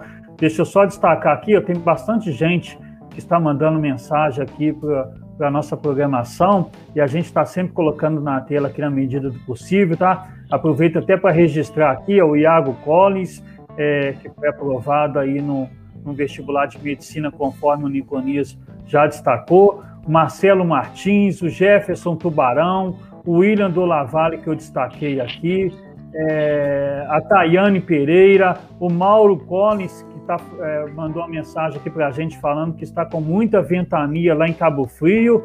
Ele ainda fala que os bons ventos soprem aí na minha amada Juiz de Fora. Um abraço para você, Mauro. É, o Marcelo Mauler também participando aqui com a gente. É, o Marcelo Mauler está sempre participando, é figura aqui no nosso papo de, de Trivela. Ele até lembrou que o Leandro Ávila também foi tricampeão com o Vasco, aí, bem lembrado aí pelo Mauler, né? O, o Marco Cravilho mandou um abraço aqui para a gente, falando aí da Superliga né, de vôlei. Ah, o, o, o William do Lavalle mandou um, é, agradeceu aqui a lembrança, está falando que a gente está dando um show à nossa programação. Vocês são feras, parabéns a todos. Está aí o recado do William do Lavalle, é, o Eduardo Souza mandando um abraço aqui para a gente também, e mandou um abraço especial também para o Tião, Tião Felipe, mais conhecido como Nelinho do Rio Grande do Norte.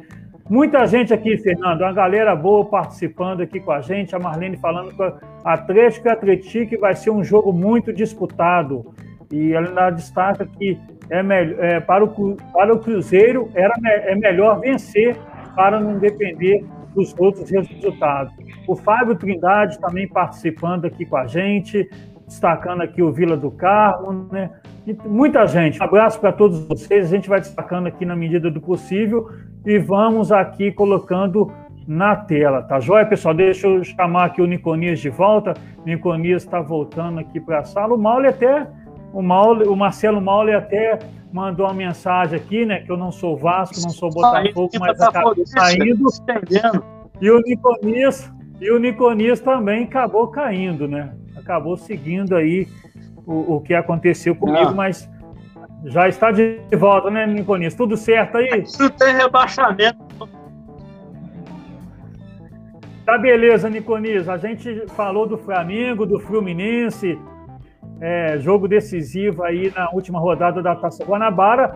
Agora vamos falar dos outros dois grandes do futebol carioca, né? Sem chances de classificar para as semifinais do Campeonato Carioca, a, a, uma rodada do fim da Taça Guanabara, né? Restaram ao Vasco e Botafogo brigar para ficar entre os oito na tabela de classificação e disputar o troféu de consolação da Taça Rio, que é a disputa entre o quinto e o oitavo colocado da primeira fase. O Madureira, que ocupa a quinta colocação, já está classificado para a disputa. Nova Iguaçu, Resende e Boa Vista tem chances de classificação, porém o Boa Vista, além de vencer a Portuguesa na última rodada, depende de tropeços de outros concorrentes à vaga. O Vasco precisa apenas de um empate contra o Resende no sábado para garantir a vaga. Niconias, aproveitando que você está de volta, né? O Vasco chega na última rodada da Taça Guanabara sem chances de classificação para as semifinais. O time precisa mostrar muito mais na Taça Rio para passar a confiança que pode fazer uma boa Série B ou já sinaliza que necessitará de reforços para a disputa da divisão de acesso do futebol brasileiro este ano? Ô, Leandro, brincadeiras à parte, é decepcionante as campanhas de Botafogo e Vasco nesse campeonato carioca eles não conseguiram ficar nem entre os quatro num campeonato estadual do Rio de Janeiro, com 12 clubes. Campos, a história clubes, a grandeza deles é uma vergonha. Eles estão seguindo a cartilha do Cruzeiro no ano passado, que também não se classificou entre os quatro no Campeonato Mineiro. Espero que não pisca até o final do ano e não deixem de se classificar entre os quatro na Série B. O Vasco até começou pior do que o Botafogo e vem numa ascendente. Ele, ele classificou na Copa do Brasil, eliminando dois times inteiros. Ele quebrou jejum incômodo aí, já durava 17 jogos contra o seu rival, o Flamengo. Agora dependia só dele não, não dependia só dele para se classificar, mas se ele fizesse ele vencesse os dois últimos jogos, ele poderia para o peso da portuguesa na última rodada e aspirar uma classificação. Ele não fez a parte dele. Parece que ficou de ressaca com a vitória. Esperando funcionou a sua torcida. Mas essa taça Rio vai ser de muita importância. Por quê? porque os quatro primeiros colocados do Campeonato Carioca já vão ter suas vagas garantidas como representantes do Rio de Janeiro na Copa do Brasil de 2022. E o quinto representante do Rio de Janeiro na Copa do Brasil de 2022 vai ser o campeão dessa Taça Rio. Então, ou o Vasco ou o Botafogo vai ficar. Então, essa taça tem que ser levada a sério e, e o Vasco e o Botafogo têm que brigar para ser campeão. Porque isso representa dinheiro. Só a participação na Copa do Brasil, além da história, da esperança dos seus torcedores em ser campeão, ainda representa dinheiro para os cofres do clube. Então o Vasco melhorou pouco durante a campanha no Campeonato Carioca, mas acabou decepcionando a sua torcida no final e tem que levar essa taça Rio aí, se ele quiser ter a vaga dele garantida na Copa Brasil de 2022, Leandro. É isso aí, Niconias. Além de caneco e além do, da vaga na Copa do Brasil, tá em, vai estar tá em campo também a credibilidade, né? Principalmente para Vasco e Botafogo, que são dois times de camisa, né? Então precisa de ter a confiança dos seus torcedores, né? A gente destacou o Vasco, né, mas já o Botafogo também depende somente dele para confirmar uma das vagas na disputa da Taça Rio. Mas é o oitavo colocado no, no momento e pode ser ultrapassado por Resende e Boa Vista na última rodada. A vantagem é que o time da Estrela Solitária vai enfrentar o Lanterna e já rebaixado Macaé no final de semana. Fernando, O time do Botafogo vem sendo questionado pela falta de padrão de jogo. E além de não classificar para as semifinais do Campeonato Carioca, o time ainda sofreu a eliminação na Copa do Brasil, ainda na segunda fase da competição. Este início de temporada já mostrou que o Botafogo necessitará de mais reforços se quiser ficar entre os quatro na Série B do Brasileiro e evitar que 2021 seja o pior ano da sua história? Primeiro tem que reforçar o caixa, né? O caixa do Botafogo está fraquinho, fraquinho, fraquinho. O Botafogo foi rebaixado para a Série B no Campeonato Brasileiro, saiu precocemente da Copa do Brasil, fez uma pífia campanha no Campeonato Carioca e é uma situação complicada para a diretoria. Por quê? Contrataram o Chamusca. O Chamusca foi buscou os jogadores que ele tem confiança. Só que até agora não deu certo. O Jonathan, pelo amor de Deus, não joga no time do Vila Branca, no tradicional Vila Branca aqui de Juiz de Fora. É muito ruim. Ele não consegue passar a bola do meio campo. Às vezes passa, ele está lá na ponta direita, ele recua a bola lá para o setor defensivo e às vezes até numa fogueira.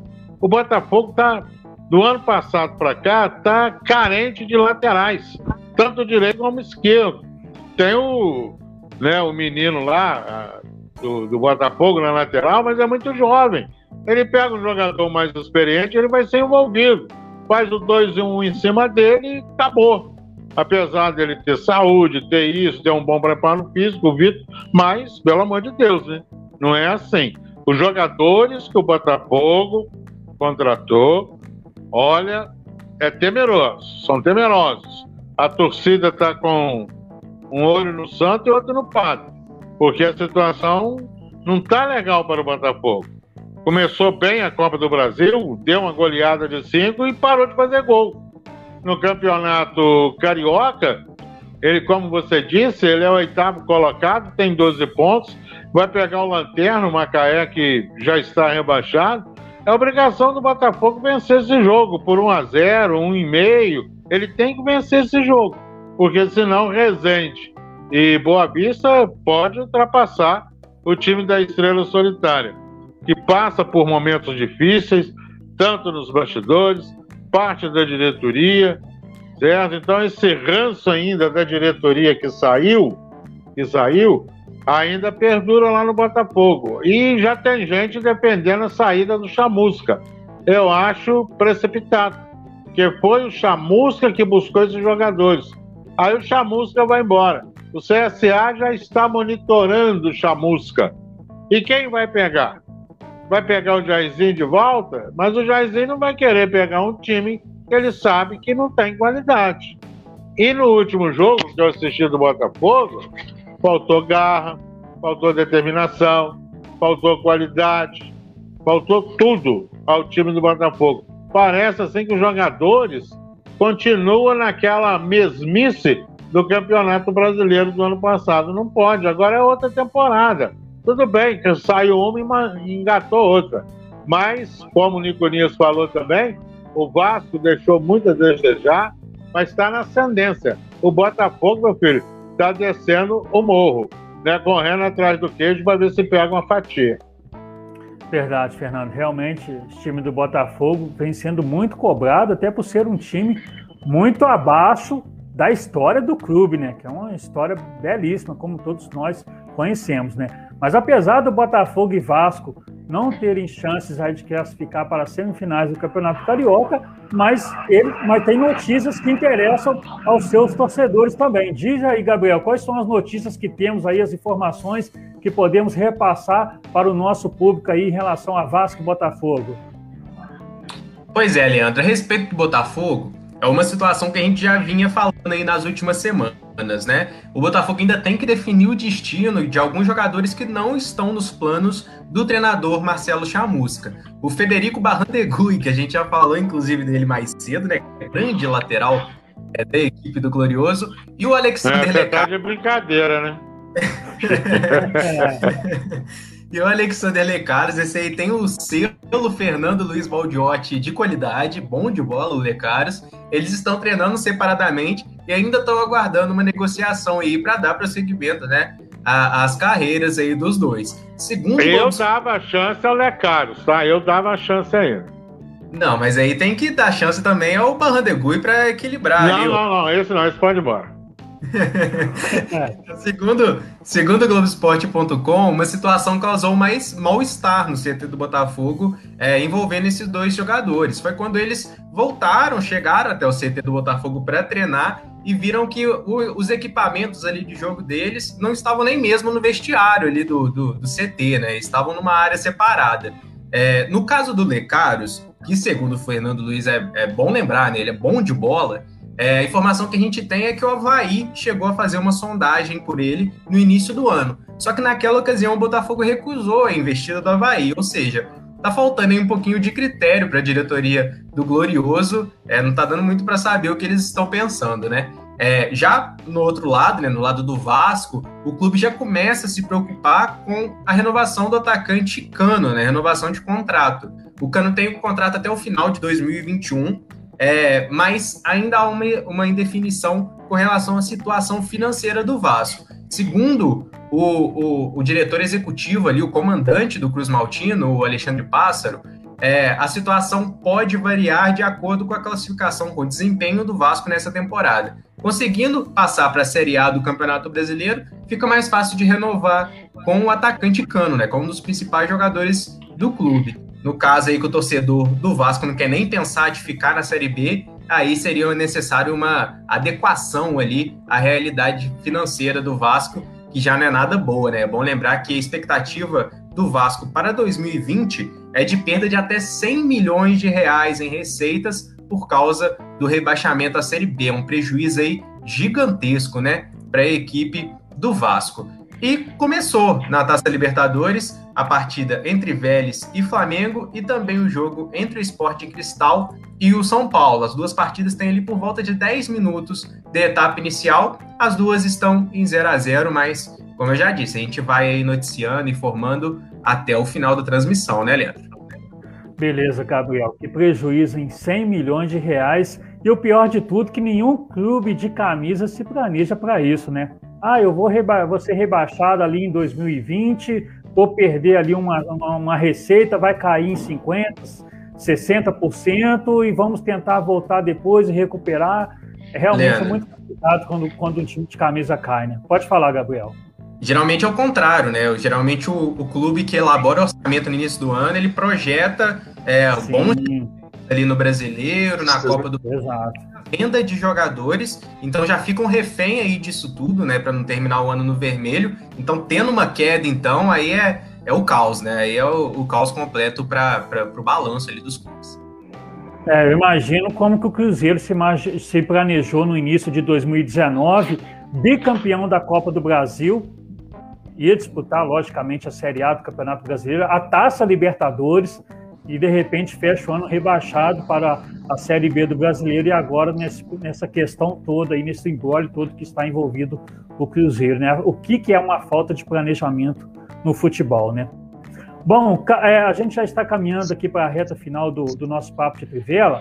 Agora vamos falar sobre a Taça Libertadores. E esta semana marca a estreia dos times brasileiros na fase de grupos da competição continental. Inclusive o Santos Internacional já jogaram, né? O Gabriel já passou as informações, os resultados das duas equipes, né?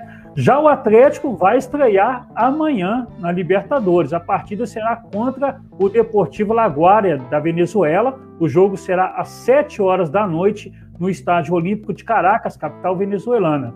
E nos últimos dias, o técnico Cuca foi cobrado por parte dos torcedores pela derrota para o Cruzeiro e a vitória apertada em cima do Boa Esporte no último domingo pelo Campeonato Mineiro. Niconias, como o Atlético vai enfrentar o time considerado o azarão do grupo, o Galo tem a obrigação de voltar da Venezuela com uma vitória na, para largar bem na Libertadores e dar mais tranquilidade ao técnico Cuca e ao elenco nesse início de temporada?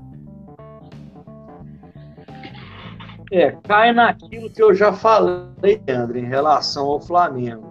Essa palavra obrigação, eu não gosto de usar no futebol, porque parece que você está descredenciando, humilhando muito o adversário.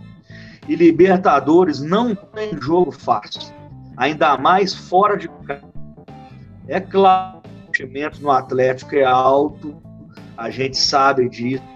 O time do Atlético é um bom time, e se ele quer avançar na Taça Libertadores, e ele quer, um começa com de resultado é fundamental.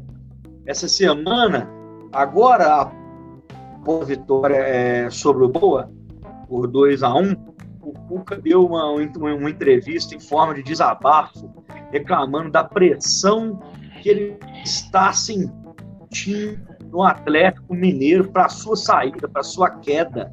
Depois para o Cruzeiro, foi uma semana de bastante pressão e a atuação contra o Boa não foi aquela mais esperada, né? O Boa já rebaixado, agora no Campeonato Mineiro, deu trabalho para o Atlético. E ouvindo as palavras do, do Cuca, eu tendo a, a concordar com ele.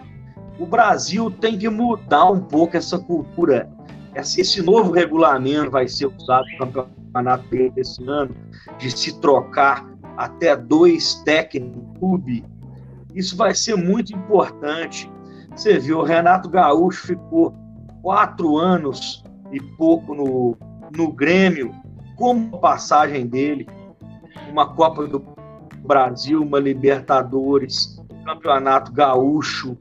Então o cara mal chega no Atlético Mineiro, é líder do campeonato, porque perdeu um clássico danada para derrubar o Rogério Senna, querendo ou não, foi campeão brasileiro Flamengo, ganhou a Recopa. No final do campeonato, ele acertou o time, o Flamengo fez boas Na última rodada, é bem verdade, perdeu para o São Paulo e contou com a sorte. Aí vem o ano de 2021, ele perde um clássico para o Vasco. Se perder hoje para o Vélez na Argentina, a cabeça já está prêmio. Não pode ser tem que dar uma continuidade maior para os treinadores. Treinadores apresentam resultado e a pressão da imprensa para a torcida diminui. Isso, futebol. Na Inglaterra, o técnico do Liverpool, o Klopp, demorou uns quatro anos para ser campeão inglês. Depois disso, ele foi campeão da Champions League. Esse ano tá mal de novo e não se vê falar em demitir técnico. Aqui no Brasil, se o cara perder um jogo, o trabalho dele que ele fez todo julgado por água abaixo. Eu sou contra isso. É, eu, o Fernando Luiz Baldiotti estava falando agora há pouco do Marcelo Chamusca, né, que já tem uma pressão em cima dele. O técnico foi contratado com foco para a Série B e com a campanha ruim no Campeonato Carioca, tem muita gente cobrando a demissão do treinador com, quando se tem. É, é, é quando, quando, o clube está enfrentando problemas em diversos setores, né? não somente dentro de campo. Bom, mas vamos seguindo aqui, porque o, o Flamengo está jogando nesse momento contra o Vélez, né? está empatando a partida em 0 a 0 estamos agora com 16 minutos do primeiro tempo. A partida está sendo realizada no, no estádio conhecido como o Forte de Liniers, em Buenos Aires. Fernando, o time, o time do Flamengo ainda não tem a confiança do torcedor como chegou a ter na reta final da Libertadores em 2019, quando naquela época era comandado pelo técnico português Jorge Jesus?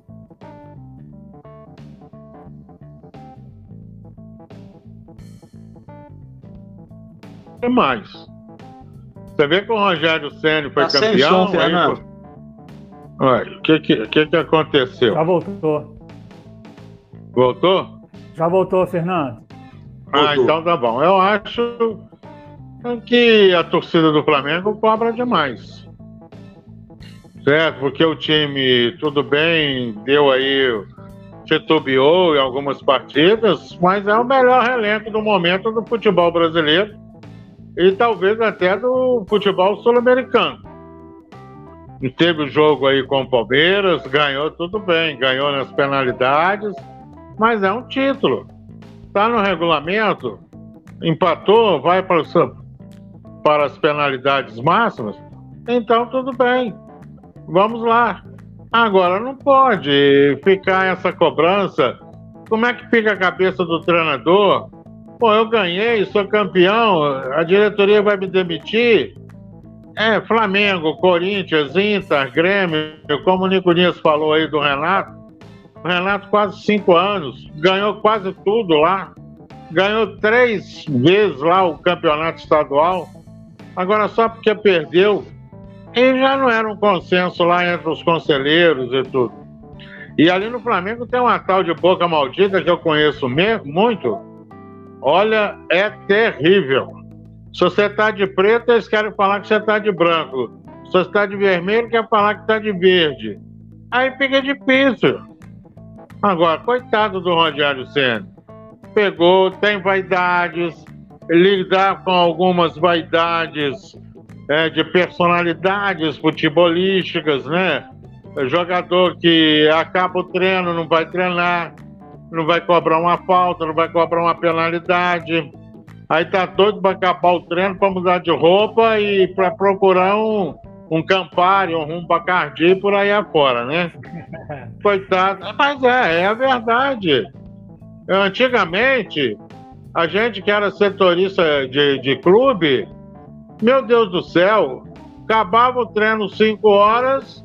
Eu vou dar um exemplo, cara, aqui, o Zico cobrava 40 faltas depois, Roberto Dinamite, Marcelinho, aqui no Tupi, o Isidoro, o Brito, todo mundo. Chegava e ficava após o treino final lá do, do coletivo. Aí tinha aquelas barreiras lá de, de, de tábua, né? Hoje não é mais assim eles ficavam chutando lá. Por isso que a gente tinha primacia em cobrança de, de faltas. O Marcelinho era um pé de anjo. O Zico era falta ali na meia-lua ali, a torcida já comemorava. Roberto Dinamite, mesma coisa. Éder Leixo, Nelinho, Marinho. Mas hoje o pessoal tá querendo mais é, é roupa de marca, tênis, esse negócio todo e tchau e dane-se o clube, dane-se a bandeira do clube. Ok, Fernando. E o, Mauro Collins está até comentando aqui, né? Para ele, pênalti claro e não marcado para o Flamengo aos 16 minutos, sem VAR, não vão marcar nada para o visitante. Tá aí o Mauro Collins que está assistindo o Flamengo e a, está assistindo o Papo de Trivela aqui, né? E acompanhando o jogo do Flamengo. Bacana. Pode falar, Niconis. Ele é isento, hein? Eu posso Ele é falar é que é meu irmão. Beleza, um abraço. Com certeza. Um abraço aqui também para o Sebastião Silva, que elogiou aqui a nossa programação. Um grande abraço, Sebastião. Valeu aí pela audiência. Bom, seguindo. Sebastião, é, que trabalhou o... com o Fernando na... Meu tio. Ah, sim, que beleza. Aquele abraço para ele lá, muito obrigado. Também mandando um abraço para Ítala, aí no Monte Castelo, e toda a sua equipe aí, toda terça-feira assistindo a gente. Maravilha, compromisso marcado aqui, o Papo de Trivela todas as terças às 20 horas, né? E outro clube carioca que disputa Libertadores este ano, o Fluminense, vai estrear na competição na próxima quinta às 19 horas contra o River Plate no Maracanã. O time argentino é o cabeça de chave do grupo do Fluminense e considerado uma das principais forças do futebol sul-americano no momento.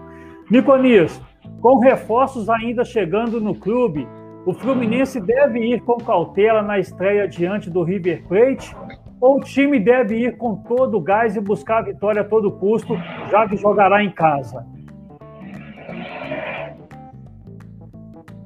O mando é do Fluminense, Leandro? Exato, jogo é no Maracanã. Bacana.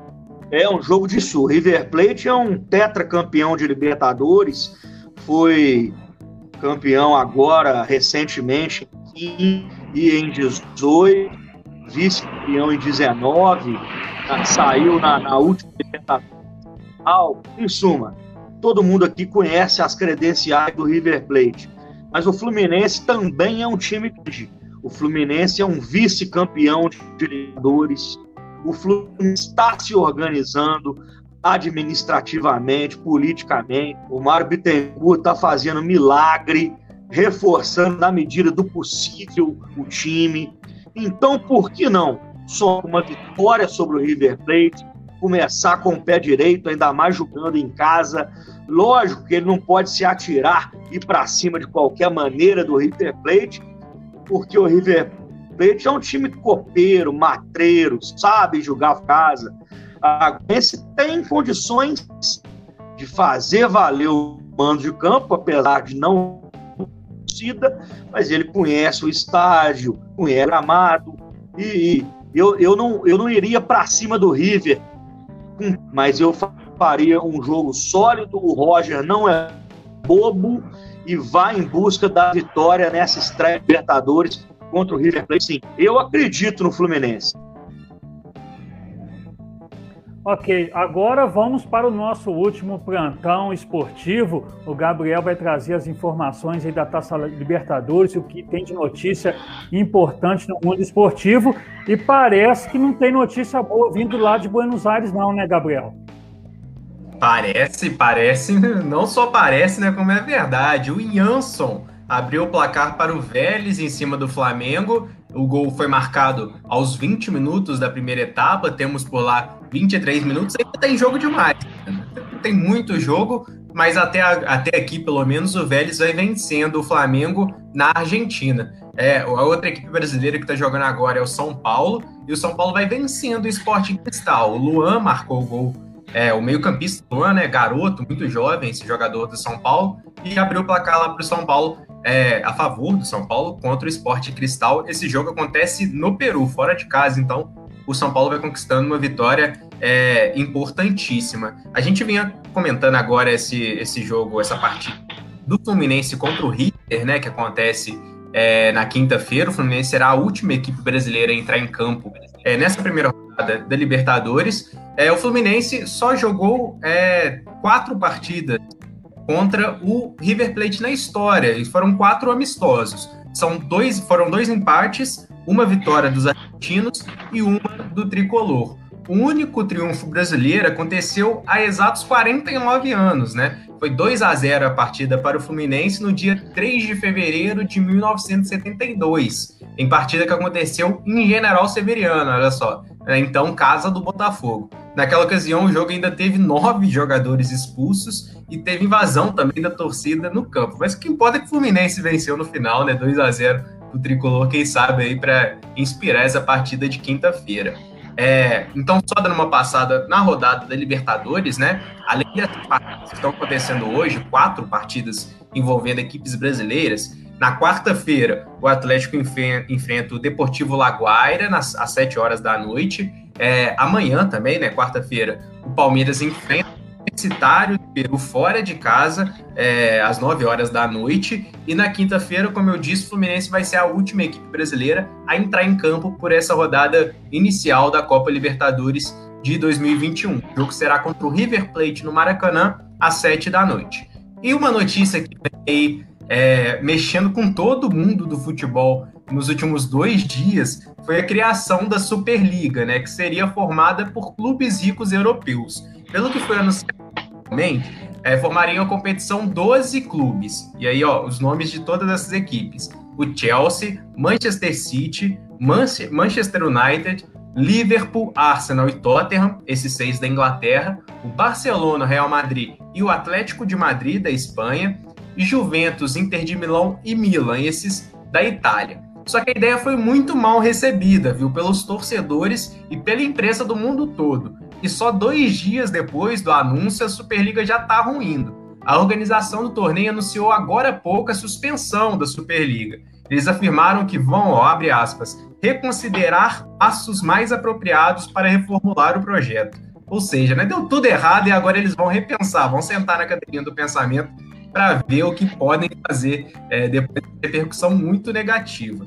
Antes é, desse anúncio aí da, da, da organização da Superliga, sete dos 12 clubes já haviam anunciado a saída. E restariam apenas o Real, o Barcelona, o Atlético de Madrid, a Juventus e o Inter de Milão na competição, ou seja, né, já tinha tudo ido por água abaixo, acabou sendo uma cartada ali, numa, numa tentativa é, de, de, de, saltar, né, dessas equipes saltarem à frente das demais ali na Europa, arrecadar mais dinheiro, mas no final das contas, no final das contas deu tudo muito errado, né, Leandro? É isso aí, Gabriel. Cenas para os próximos capítulos e a gente vai sempre destacando aqui no Papo de Trivela, sempre que tiver notícia é, importante do futebol vindo lá do continente europeu também, né? Agora, é, é a gente está chegando aqui na parte final do programa, é aquele momento de destacar o que é notícia no mundo do samba. Diz aí, meu amigo Diga aí, meu amigo Fernando Luiz Baldiotti, o que, estamos de, o que temos de destaque hoje no De Trivela no Samba. Eu tenho uma notícia boa e uma notícia ruim. Eu vou começar pela boa. É a, re, é a recuperação né, do compositor, né, meu companheiro de caserna, lá do Sargento Nicurias também, o Regis da Vila que sempre batalha aí pelo pagode, pelo samba, pela cultura. Tem uma escola de mestre-sala e porta-bandeira. O nosso Regis da Vila, que teve aí um período internado, não foi Covid, graças a Deus, outras complicações, mas já na sua residência, no aconchego dos seus familiares e passa bem, graças a Deus. E, infelizmente, o samba está de luto novamente em Juiz de Fora pelo falecimento do Bom Cabelo. Ele que, que foi mestre de bateria da Domésticas de Luxo, né, da Mocidade, da Juventude, de outras agremiações carnavalescas, blocos também que, que desfilaram né, e desfilam aí no Carnaval de Juiz de Fora. E o Bom Cabelo, que também não foi Covid, mas infelizmente partiu. As nossas condolências ao à família, né, do Bom Cabelo, e que ele descansa em paz e muito ele contribuiu para o Carnaval de Juiz de Fora, ensinou muita gente, muita gente a ser ritmista e sempre procurava aí também, dentro das suas possibilidades, ajudar as pessoas.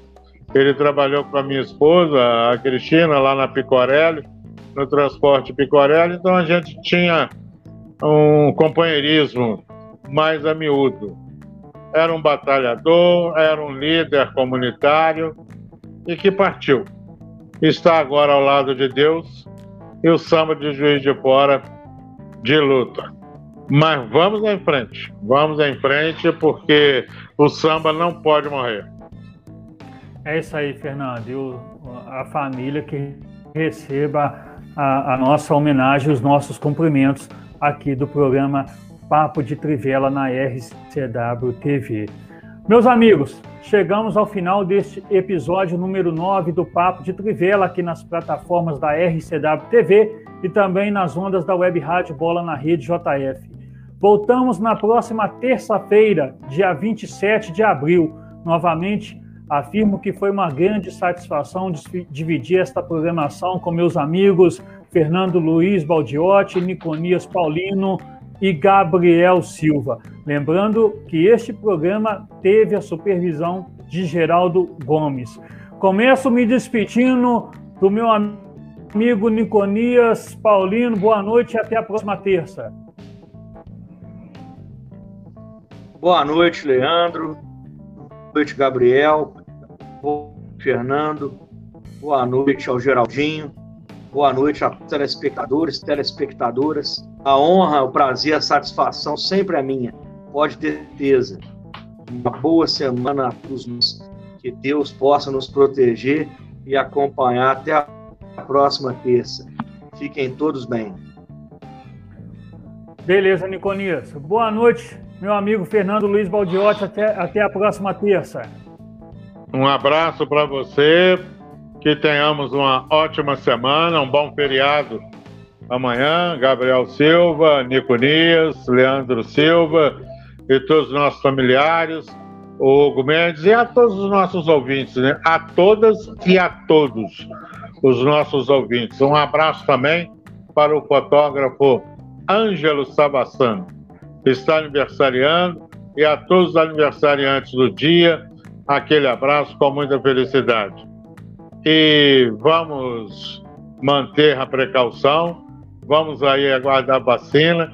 Você que já tomou a primeira dose, não esqueça, vai lá, tome a segunda dose, né? Vamos usar o álcool em gel e só saia de casa caso seja necessário e usando aí a máscara, luva, álcool gel e respeitando o distanciamento. E que Deus esteja conosco. Um abraço a todas e a todos.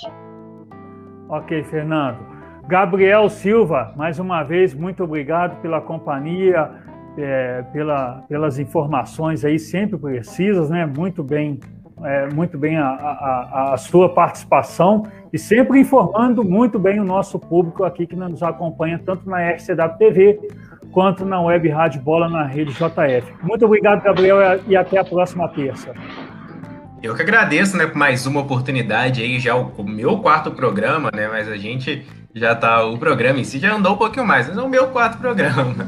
Na semana que vem a gente volta com muito mais, só dando uma passada, Leandro, para finalizar, segue aí então 1x0, 1x0 para o Vélez em cima do Flamengo e 1 a 0 para o São Paulo em cima do Sporting Cristal, mas ainda essas duas partidas estão na primeira etapa, né? ainda tem muito jogo para a gente ficar acompanhando aí o resto do dia, e é bom a gente a gente acompanhar a rodada do Campeonato Mineiro no final de semana. Ainda tem muita coisa aí para se decidir, quem sabe o sucesso aí do Tom Bense, né? Quem sabe o Pouso Alegre surpreendendo. Vamos ficar de olho aí para semana que vem a gente trazer muito mais informação e muito mais debate bacana. Boa noite então para o Leandro, para o Niconias, para o Fernando Luiz, para todo mundo que está ouvindo e que está assistindo a gente, viu? Beleza, eu gostaria também de mandar os meus cumprimentos, meu abraço aqui para o Hugo Mendes, que faz parte da equipe esportiva aqui da RCW TV e do Papo de Trivela, mas hoje teve que desfalcar a nossa equipe para poder narrar aí a partida entre Flamengo e Vélez, lá em Buenos Aires, pela Taça Libertadores. O Hugo, que está narrando pela Web Rádio Torcida. Grande abraço aí, Hugo, e que na próxima terça possa estar aí junto da gente aqui no Papo de Trivela. Gostaria de agradecer a todos vocês que acompanharam a nossa programação. Agradecemos também a todos que participaram enviando suas mensagens. Lembrando que o vídeo desse programa ficará disponível no Facebook e no YouTube da RCW TV. Aproveito para saudar todos os ouvintes lá da, da Web Rádio Bola na Rede JF. Lembrando que você pode saber é, muito aí, pode acompanhar muitas notícias do esporte de Juiz de Fora, da região da Zona da Mata e vertentes daqui de Minas Gerais, como de todo o Brasil, através do programa Bola na Rede Esportes, lá na web rádio Bola na Rede JF, de segunda a sexta-feira, às 18 horas, sob o comando do meu amigo Marcos Moreno. Bom, pessoal, é, voltamos com o Papo de Trivela na próxima terça, às 20 horas, aqui na RCW TV e também na Web Rádio Bola na Rede JF. Boa noite e até lá.